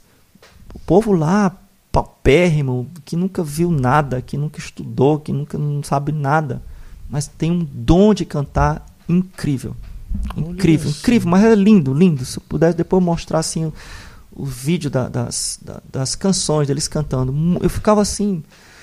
Então, é, nossa, então foi maravilhoso. Então a gente visitou várias tribos, como eu disse, algumas que tinham já um início de evangelização e outras que não tinham. Então tinha uma tribo especial, posso contar só mais um? Claro. Tá, vou contar. Tá tudo bem, amor? Você, você faz uma cara meio assim? Aqui esse podcast tá sendo um sucesso, né? e aí? Tudo Tudo ok? sob controle? Tá certo mesmo? Tá tudo ok? Então, beleza. Tá, Conta, vou contar pai. essa história. lá, quero saber. Então acontece. Muitas dá pra passar aqui horas Tá. contando. Nós estamos no horário, tudo certo? Tá tudo ok aí? Tá tranquilo? Tá, Tá. então vamos contar cima. essa história. Então, Eu quero... Vai lá. eu fui. Tinha uma tribo, porque a gente pediu autorização pra ir pro, pro, pro chefe da tribo. Pra poder entrar lá. pra poder entrar. Tinha uma tribo que no ano anterior eles não queriam aceitar, depois de muita insistência aceitaram um seminarista, o seminarista foi, e eles expulsaram, expulsaram o seminarista. Olha só. O Padre Federico insistiu para a gente de novo. E essa tribo eh, tinha uma religião que invocava demônios. Olha. E as pessoas ficavam possessas. E o Padre Federico, coordenando a missão, disse: Olha, falou pra gente. O negócio é o seguinte: o, o, o chefe da tribo não nos aceitou, não deu resposta. Todas aceitaram, essa não aceitou. Lá eles invocam demônios. Quem quiser ir, quem quer ir? Eu, eu disse: Eu vou. Olha, a gente não sabe o que vai acontecer. Eles podem expulsar a gente, eles podem bater na gente. Acho que matar não. Aí eu, eu tô aqui para tudo, eu vou. E era difícil acesso, muito difícil acesso. E aí a gente foi, nessa, nessa essa tribo específica, a moto não subia, tinha que ir a pé, subir a montanha a pé. Rapaz, a gente foi, com tudo na cabeça, tinha que levar o mínimo possível, porque a gente tinha que levar é. tudo na cabeça. Então eu me lembro que eu botei minha mochila nas costas, botei. O que é que eu botei na cabeça? Eu acho que o meu colchão na cabeça. E fui subindo o morro. O padre, Federico, o seminarista. Hum, enfim, éramos quatro. E também os africanos ah, estavam lá na frente, porque eles são acostumados a levar as é, coisas na cabeça. É. A cozinheira levando, levando as comidas e tudo. E a gente foi sem recepção alguma. E aí a gente chegou na, na tribo, que são Gente, eu falo tribo, você pensando nos índios do Brasil, Sim. mas não, são casas de tijolo Sim. de pessoas que vivem na roça, tá? Mas eles vivem muito isolados. Aquelas pessoas, a maioria delas, nunca foram numa cidade. E a maioria, muitas delas nunca viram uma pessoa branca. Então, era, era, as crianças ficavam muito admiradas, ficavam pegando na gente. Caramba. Imagina do jeito que eu sou branco. Né? O Pato Federico também é super branco, louro, olhos azuis, então era muito é. era estranho. Então a gente Chegou lá, ninguém nem olhou para nossa cara. Sentamos aqui no alpendre numa casa. As mulheres estavam trabalhando, é, juntando lá as galinhas. Nem vieram falar nada com a gente, não. Não tinha nenhum homem lá. E aí estava eu, o, o padre Federico e um seminarista. Eu acho que os dois seminaristas. Tinham dois seminaristas. E aí o padre Federico falou assim: Sabe de uma coisa? Vamos fazer um exorcismo. Porque o Padre Federico, ele tem mandato pessoal do Papa Francisco para essas missões. Olha. O Papa Francisco conhece ele, ele conversa com ele pelo WhatsApp, ele tem muito proximidade com o Papa e o Papa deu para ele é, poder de fazer exorcismo com autorização do próprio Papa. Vamos fazer um exorcismo aqui. Pegou o, o, ritual tradicional, abenço... aí falamos com a mulher, a senhora pode trazer água um, pouquinho de sal pra gente. A mulher trouxe, trouxe um bastante sal. Acho que ela achava que a gente ia comer aqui, né? Trouxe uma tigela de sal. A gente é, exorcizou a água, fizemos a oração do exorcismo é, de Leão 13, eu acho. E jogamos a água benta, a água exorcizada, fizemos exorcismo, expulsamos o demônio lá. Mas ninguém veio falar com a gente. E a gente, bom, então vamos subir a montanha e vamos fazer nosso acampamento no meio do mato e os, os, africanos já tinham subido, né? A nossa equipe Sim. já tinha subido. Ninguém, amanhã alguém vai aparecer, ou para expulsar ou para acolher. Vamos na fé. E a gente fez o exorcismo lá na, na vilazinha, na, nas casas, subimos para um, um local isolado. E aí vocês podem imaginar que lá na sede eu tinha aquela casinha, sim, sim. mas lá no mato Nada. eu não tinha casinha para fazer nenhuma necessidade, né? Eu tinha só a barraca, né? Então lá no meio do mato a gente ficava procurando um arbusto que, que desse pra Ai, se esconder. Jesus. E. Não. É um negócio. Mas eu já tava tão acostumado. Eu não tava mais ligando, era mais pra nada. Tava super divertido. Não, era tudo era engraçado. Uhum. Montaram a nossa barra. O, o, terreno era muito íngreme. Uhum. Eu passei a, a, noite toda escorregando do colchão. Eu ia para cima, escorregava, porque era assim. Rapaz, mas assim, olha, vocês não imaginam a noite naquele naquela escuridão total, aquele silêncio. Meu Deus, e você eu imagino, padre. Vê a Via Láctea. Eu hum. nunca tinha visto aquelas estrelas ali, naquele local onde nunca tinha pisado um padre. Nunca na história do mundo, nunca na história da igreja tinha sido hum. pisado um católico. E aí a gente armava um altar improvisado com a mesinha. E, é, nosso rito tradicional não sei se o pessoal sabe, não tem concelebração. Sim. Então, eram duas missas, porque era a missa do Padre Federico, depois a minha. Então, celebrava a missa e eu tinha aquela sensação, a primeira vez na história onde Jesus está sendo adorado aqui. Olha que coisa linda, hein? Jesus veio aqui pela primeira vez, a primeira missa desse lugar da história. Sim. Então, era uma sensação muito forte, né? Eu me sentia quase como um jesuíta desbravando o Brasil, assim, na, na época das missões, né? É, e aí no outro dia a gente estava lá, a gente deu, deu recado, a gente está aqui, se vocês quiserem vir nos conhecer, bater um papo com a gente, a gente deu o recado. E aí no outro dia veio uma senhora, umas duas senhoras, algumas crianças, E a gente começou a conversar com elas, um sol causticante. Eu tinha esquecido o meu chapéu. A gente pegou uma camisa, eu peguei uma camiseta, molhei, botei na cabeça assim. Tem umas fotos minhas parecendo muito engraçado. Eu e o Pato Federico com a camisa na cabeça, Sim. um negócio assim bem ridículo. E a gente pegou umas lonas, amarramos assim nos arbustos para poder fazer um pouquinho de sombra, porque o sol muito quente. Pra gente, pra, eles ficavam no sol não sentiam nada. E a gente torrava, né? Parecia um camarão. E aí veio essas senhoras e a gente escutava uns gritos à noite, escutamos uns gritos. E, gente, e o padre falou, vamos lá, é, é, o demônio, vamos lá. Não, padre, pelo amor de Deus, não vamos. não, ele é desse jeito. Ele é, desse, é nesse nível. vamos não, lá. Não, não, tem alguém batendo na criança. Não, é o demônio. Não, não, não, pelo amor, não vamos se meter. Não, vamos ficar aqui. Amanhã a gente resolve esse problema, pelo amor de Deus.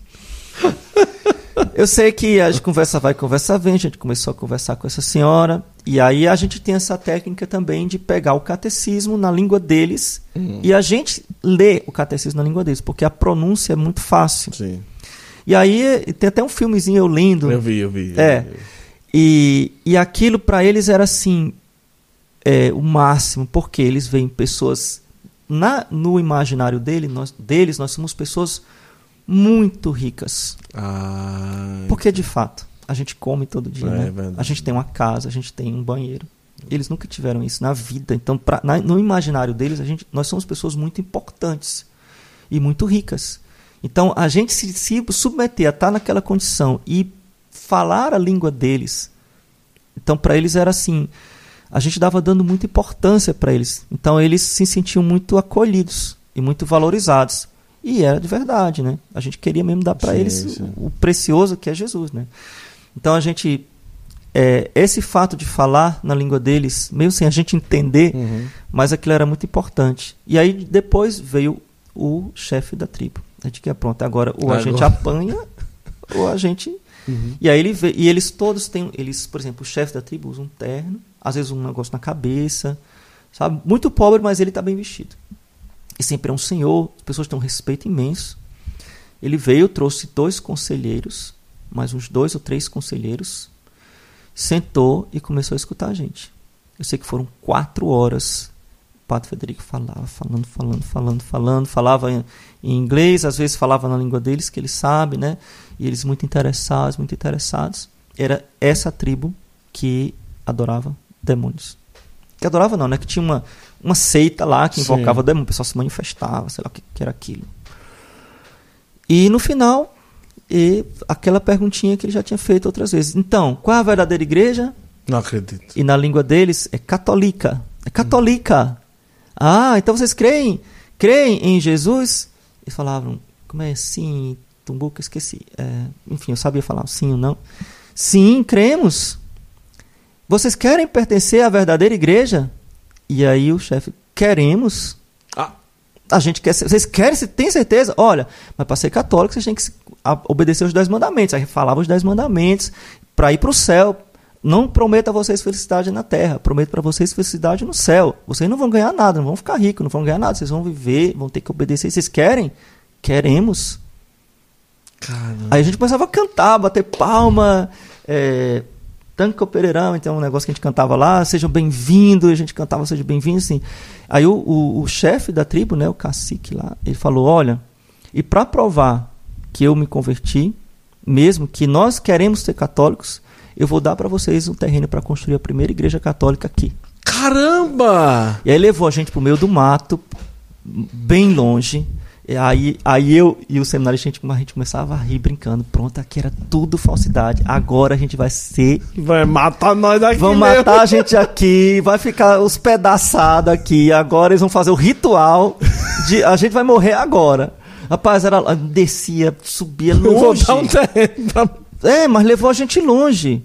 Aí, só que o que acontece? Como toda a tribo estava em, em declive, uhum. aclive ou declive, tanto faz, né? E era a montanha que a gente via na frente era a fronteira da Zâmbia, do outro lado Sim. já era outro país. Então ele foi para o único local da tribo onde era plano. Oh, eu vou dar, eu estou dando isso aqui para vocês porque é o único local que é plano para construir a primeira igreja católica aqui. Aí, nossa, a gente deu o nome, acho que não sei, era Cristo Rei, colocamos uma cruz. E aí foi graças, aí foi vendo isso, né? Então, eu vi a igreja nascer. Em lugares. Né? Então eu vi pessoas se convertendo e pessoas querendo ser católicas. E eu vi a igreja nascendo. Coisa Né? linda. Então a gente ia passando, vendo a extrema miséria daquelas pessoas. Então o que mais me tocava eram as crianças. Crianças todas descalças, todas. Não viam a criança calçada. É, vestidas, olha, não é roupa rasgada, não é roupa suja, são trapos. Uhum. Trapos. Tinham, eu me lembro, eu tirei até uma foto assim discretamente de uma criança. Rapaz, eu, eu- não sei porque ele estava vestido daquilo, porque ele estava mostrando tudo, estava totalmente sem nada. Assim, era só trapo. Trapo. Entendeu? Assim, mas todos muito modestos na cultura deles. É, não tem roupa sensual.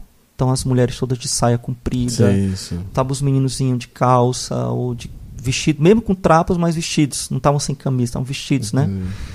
Então aquilo ali, escola, a gente passou no caminho dessa aldeia, dessa tribo, né? Tinha uma escola, escola pública. Todas as crianças sentadas no chão, debaixo de árvores. Todas. A escola pública era no meio do mato, no meio do chão, no meio, na terra.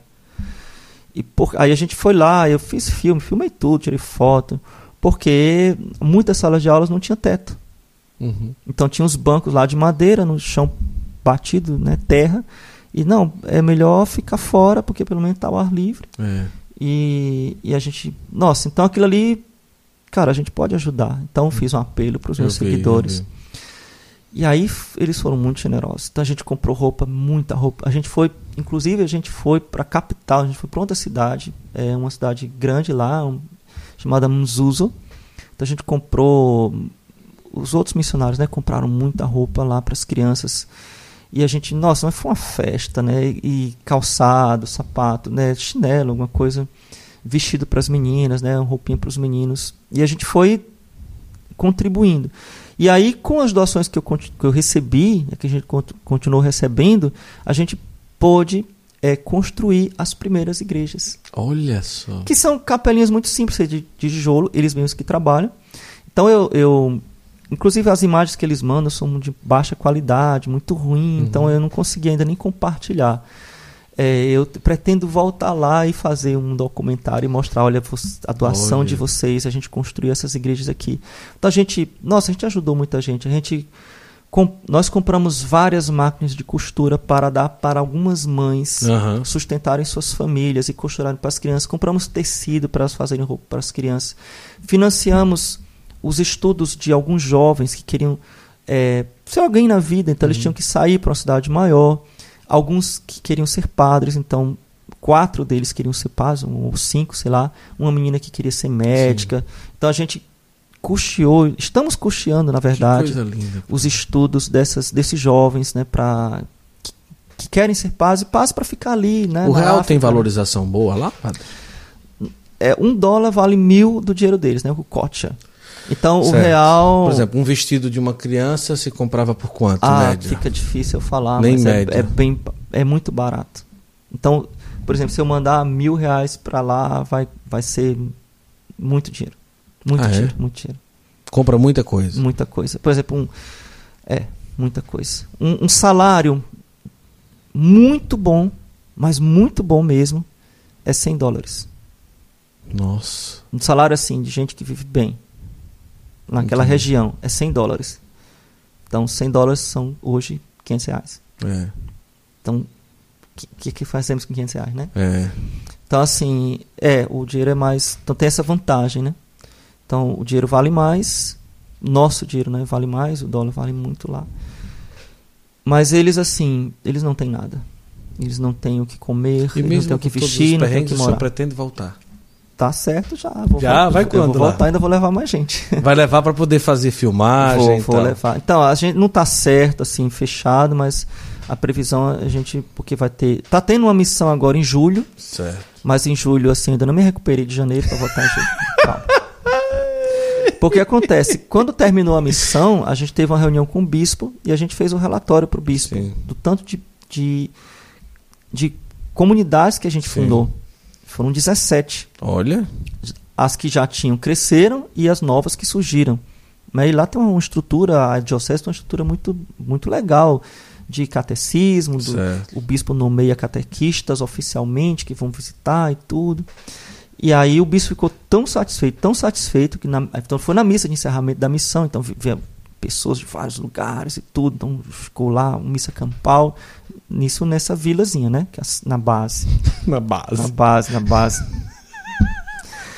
e aí o bispo, assim, de surpresa, publicamente, olha. Pô, eu, eu me traduziram, não estava entendendo o que ele estava falando. É. é. A partir de agora, eu vou fundar uma paróquia, que aqui vai ser uma paróquia. E oh, o padre fulano ele apontou o padre que estava lá, o padre fulano vai ser o pároco de vocês. Então a gente saiu de lá tendo uma paróquia, fundado uma paróquia. Santa Terezinha, acho que é o padre. Que coisa linda. Nossa, eu tenho vontade de ir também um dia. Bora. Qualquer dia eu ia voltar magrinho, eu acho, não ia? Já ia melhorar bastante, né? ia ser um trabalho de, ó. É, aí caber as camisas. Zulene também tem, né, filho? Aí caber as camisas da Sabatina. Zulene também tem muita vontade, né, filha, de ir um dia, né? Vamos lá. Eu acho que eu, vamos Mas olha, as pessoas são extremamente abertas para a evangelização, extremamente acolhedoras. Vamos lá, pra... Eu nunca vi esse tempo todo que eu passei lá, com toda essa dificuldade, com toda essa pobreza, essa miséria que eles vivem. Não tem onde dormir, não tem nada. Uhum. Não tem nada.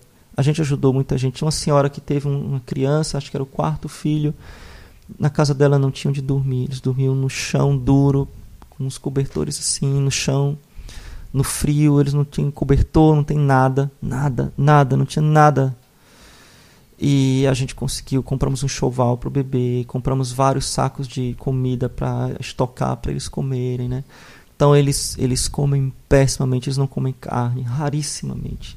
Então comem um como se fosse um mucunzá, um, uma uma pamonha, não, uma polenta. Sim. Uma espécie de polenta é o que se alimenta com essa polenta, um pouquinho de tomate, um pouquinho de óleo, um pouquinho de cebola e nada mais. Então, eles são subnutridos.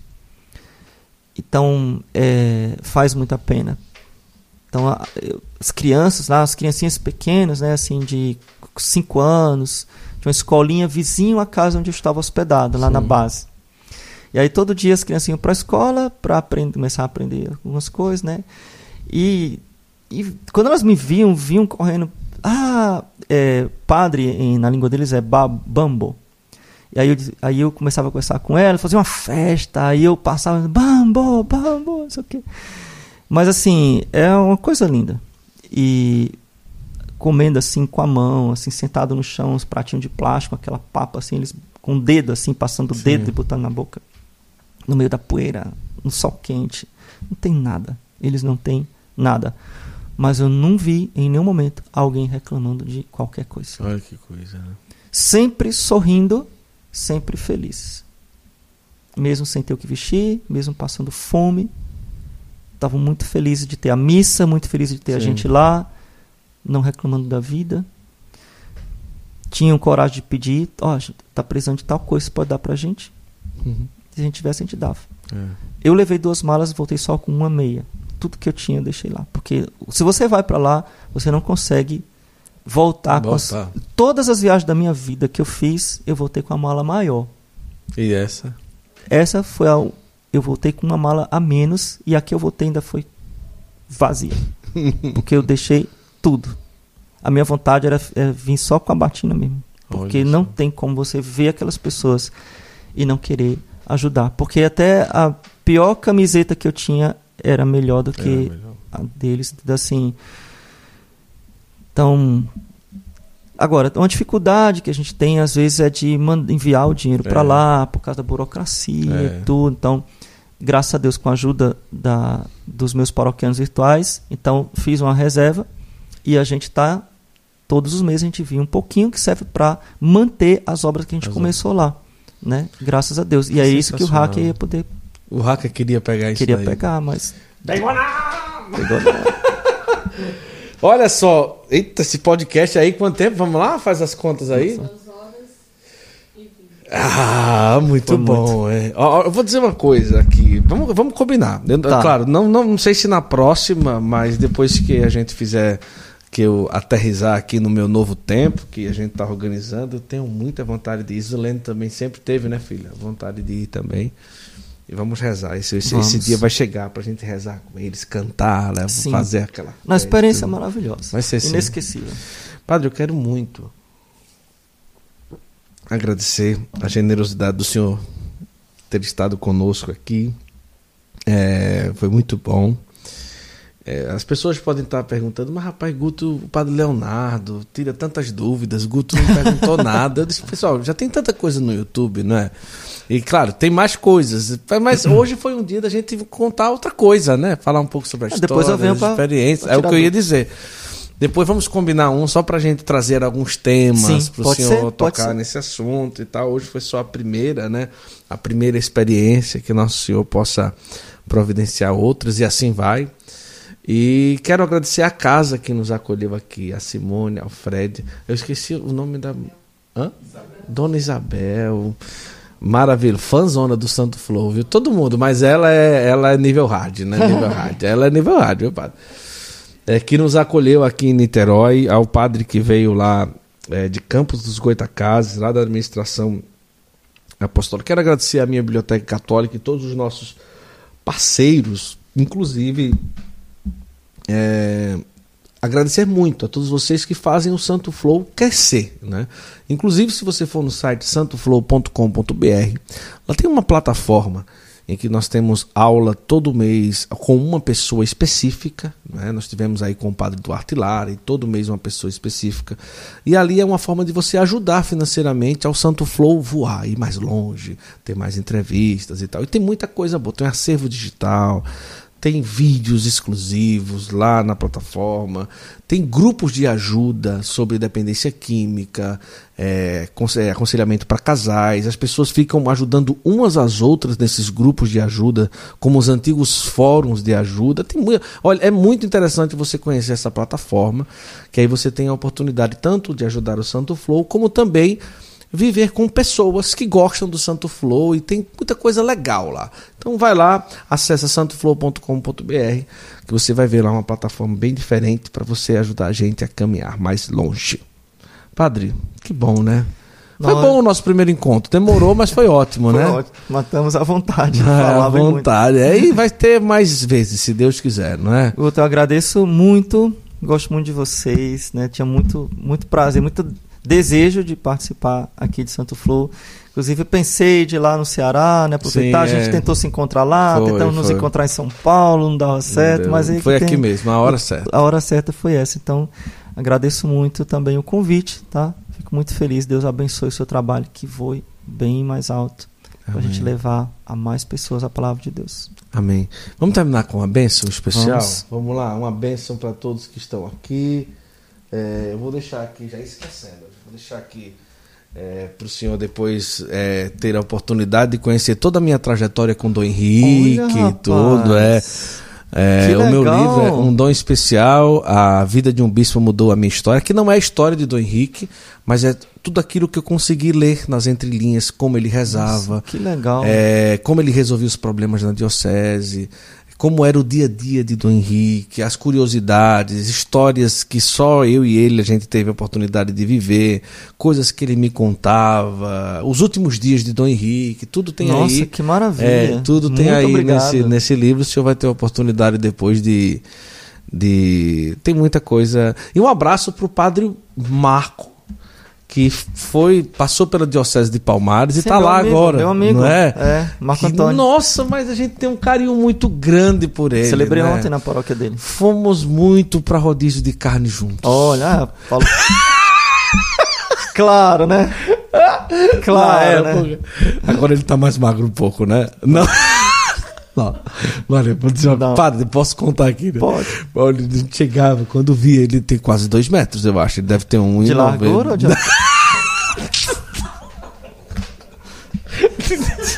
Eu não entendi pra que lado.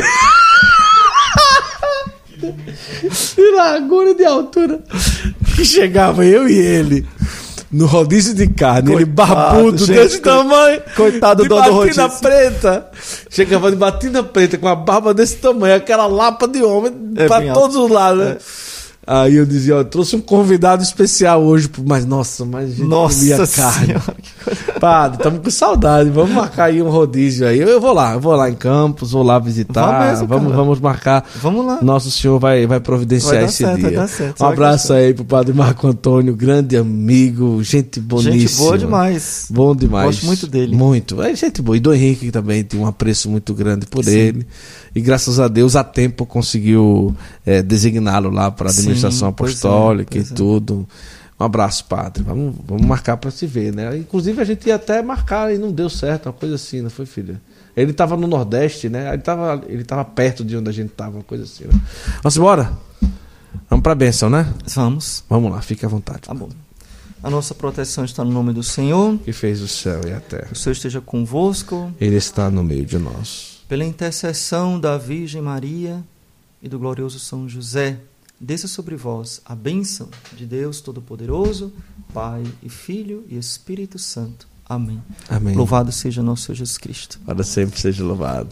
Olha, a partir de agora no YouTube, se você pegou só a metade e vai escutar, amanhã, Spotify, Deezer, Google Podcast, Apple Podcast, é, sei lá, todos os lugares você encontra. Os cortes, você encontra também trechinhos, TikTok, Kawaii, Instagram, todas as mídias digitais possíveis, a gente tá junto aí. E muito agradecido a você que esteve conosco até agora em mais um Santo Flow. Valeu? Tchau, Pátria. Até a próxima, se Deus quiser. Prepare as suas malas e dentro delas coloque o seu coração. Numa viagem com a obra de Maria, não é simplesmente uma viagem, mas um lindo encontro com Deus. Uma peregrinação é realmente isso, um retiro que você vai para ter uma experiência com nosso Senhor. E a obra de Maria tem esse carisma, essa oportunidade de nos levar a diversos lugares, tá certo? Então você pode escolher santuários marianos, Terra Santa, outros roteiros, fique à vontade. A obra de Maria quer oferecer para você a oportunidade de um abraço com Deus através de uma peregrinação. Eu já fui e eu sei o quanto é maravilhoso. Viu? Inclusive, agora em outubro, tem o Congresso Mariano Internacional, que o Santo Flow vai mostrar para você no Santo Flow na estrada toda a cobertura das, da viagem, a peregrinação em si, a qualidade do serviço oferecido e tantas outras coisas. Um preço muito bom, 10 mil e pouco para você ir. Imagina Fátima, Santiago de Compostela, Congresso Mariano Internacional. Já tem aí presença confirmada nessa viagem. Padre Fábio de Melo, Madre Kelly Patrícia, Padre Roger, da Canção Nova, Padre Roger Luiz, Márcio Mendes, olha, você não pode ficar de fora. E o preço está muito bom. Aproveita, tá bom? Entre em contato com a obra de Maria e já aproveita esse pacote maravilhoso por aí. Combinado? Vai ser em outubro. A gente vai junto, hein? Vai ser bom demais. Então, entre em contato agora e saiba que uma grande oportunidade está te esperando para você ter uma linda experiência com muita qualidade. Os hotéis alto padrão, alimentação maravilhosa, organização, é você viajar com tranquilidade, segurança e com o coração aberto para Deus fazer o que ele quiser. Tá bom? Tá aqui, ó, o contato. Aproveita. Vamos juntos? Vem lá. Muita gente às vezes pergunta: "Como é que eu posso ajudar para o Santo Flow ir mais longe, para o Santo Flow poder viajar mais, trazer mais convidados. santoflow.com.br é uma comunidade que você vai fazer o seu cadastro como membro e ali você vai ter como ajudar todo mês para que o Santo Flow possa ir mais longe e trazer mais conteúdo para você. Agora, além de você ter ali a sua assinatura mensal, você vai ter muitas vantagens. Primeiro, imagina, às vezes a gente fica procurando na internet tanta coisa e o Santo Flow fez um acervo digital para você. São mais de 40 temas, você clica, já vai lá, escolhe o título do texto que você quer ter acesso e o Santo Flow já vai direcionar você. São diversos temas, são mais de 200 textos sobre diversos temas sobre a nossa fé católica. Depois o Descomplica Católico, são vídeos exclusivos sobre coisas da nossa fé católica. Como é que eu posso batizar uma criança? Como é que eu vou fazer para me casar? Como é que eu faço para poder colocar meu filho na primeira Eucaristia? Pode isso, não pode aquilo. Descomplica Católico. Depois você vai ter também, lá na nossa plataforma, grupos de ajuda sobre dependência química, sobre vida de casais, sobre a questão também das pessoas que vivem na depressão, grupos de ajuda, fóruns de ajuda. Lá você vai poder fazer pedido de oração e também lá você vai ter a oportunidade de, dentro da plataforma, ter uma aula ao vivo com diversas pessoas. A gente vai mudar todo mês. Vai ter sorteio mensal. Olha, tanta coisa que você vai ter acesso lá na plataforma da comunidade Santo Flow. Então vai lá, faz a tua assinatura hoje, o link está na descrição. Você vai pagar aí R$ 27,90 por mês. Você vai ajudar o Santo Flow a ir mais longe, a gente poder viajar mais. E sabe o que é interessante? Muitas vantagens dentro da plataforma. Formação, tem vídeos, grupos de ajuda, pedido de oração. Olha, muita coisa para você que é membro. Então vai lá, conheça a comunidade Santo Flow, você vai ter a oportunidade de, além de nos ajudar a realmente custear mais viagens, mais episódios, você vai ter muitas vantagens lá dentro da plataforma, tá bom? Vem ser membro da comunidade Santo Flow, clica no link, vai lá e você vai ver como vai valer a pena. E lá a gente vai se encontrar bastante, viu? Muito bom! Estamos felizes. Comunidade Santo Flow está no ar. Seja membro, vem para cá e faz a gente voar mais longe. Deus abençoe.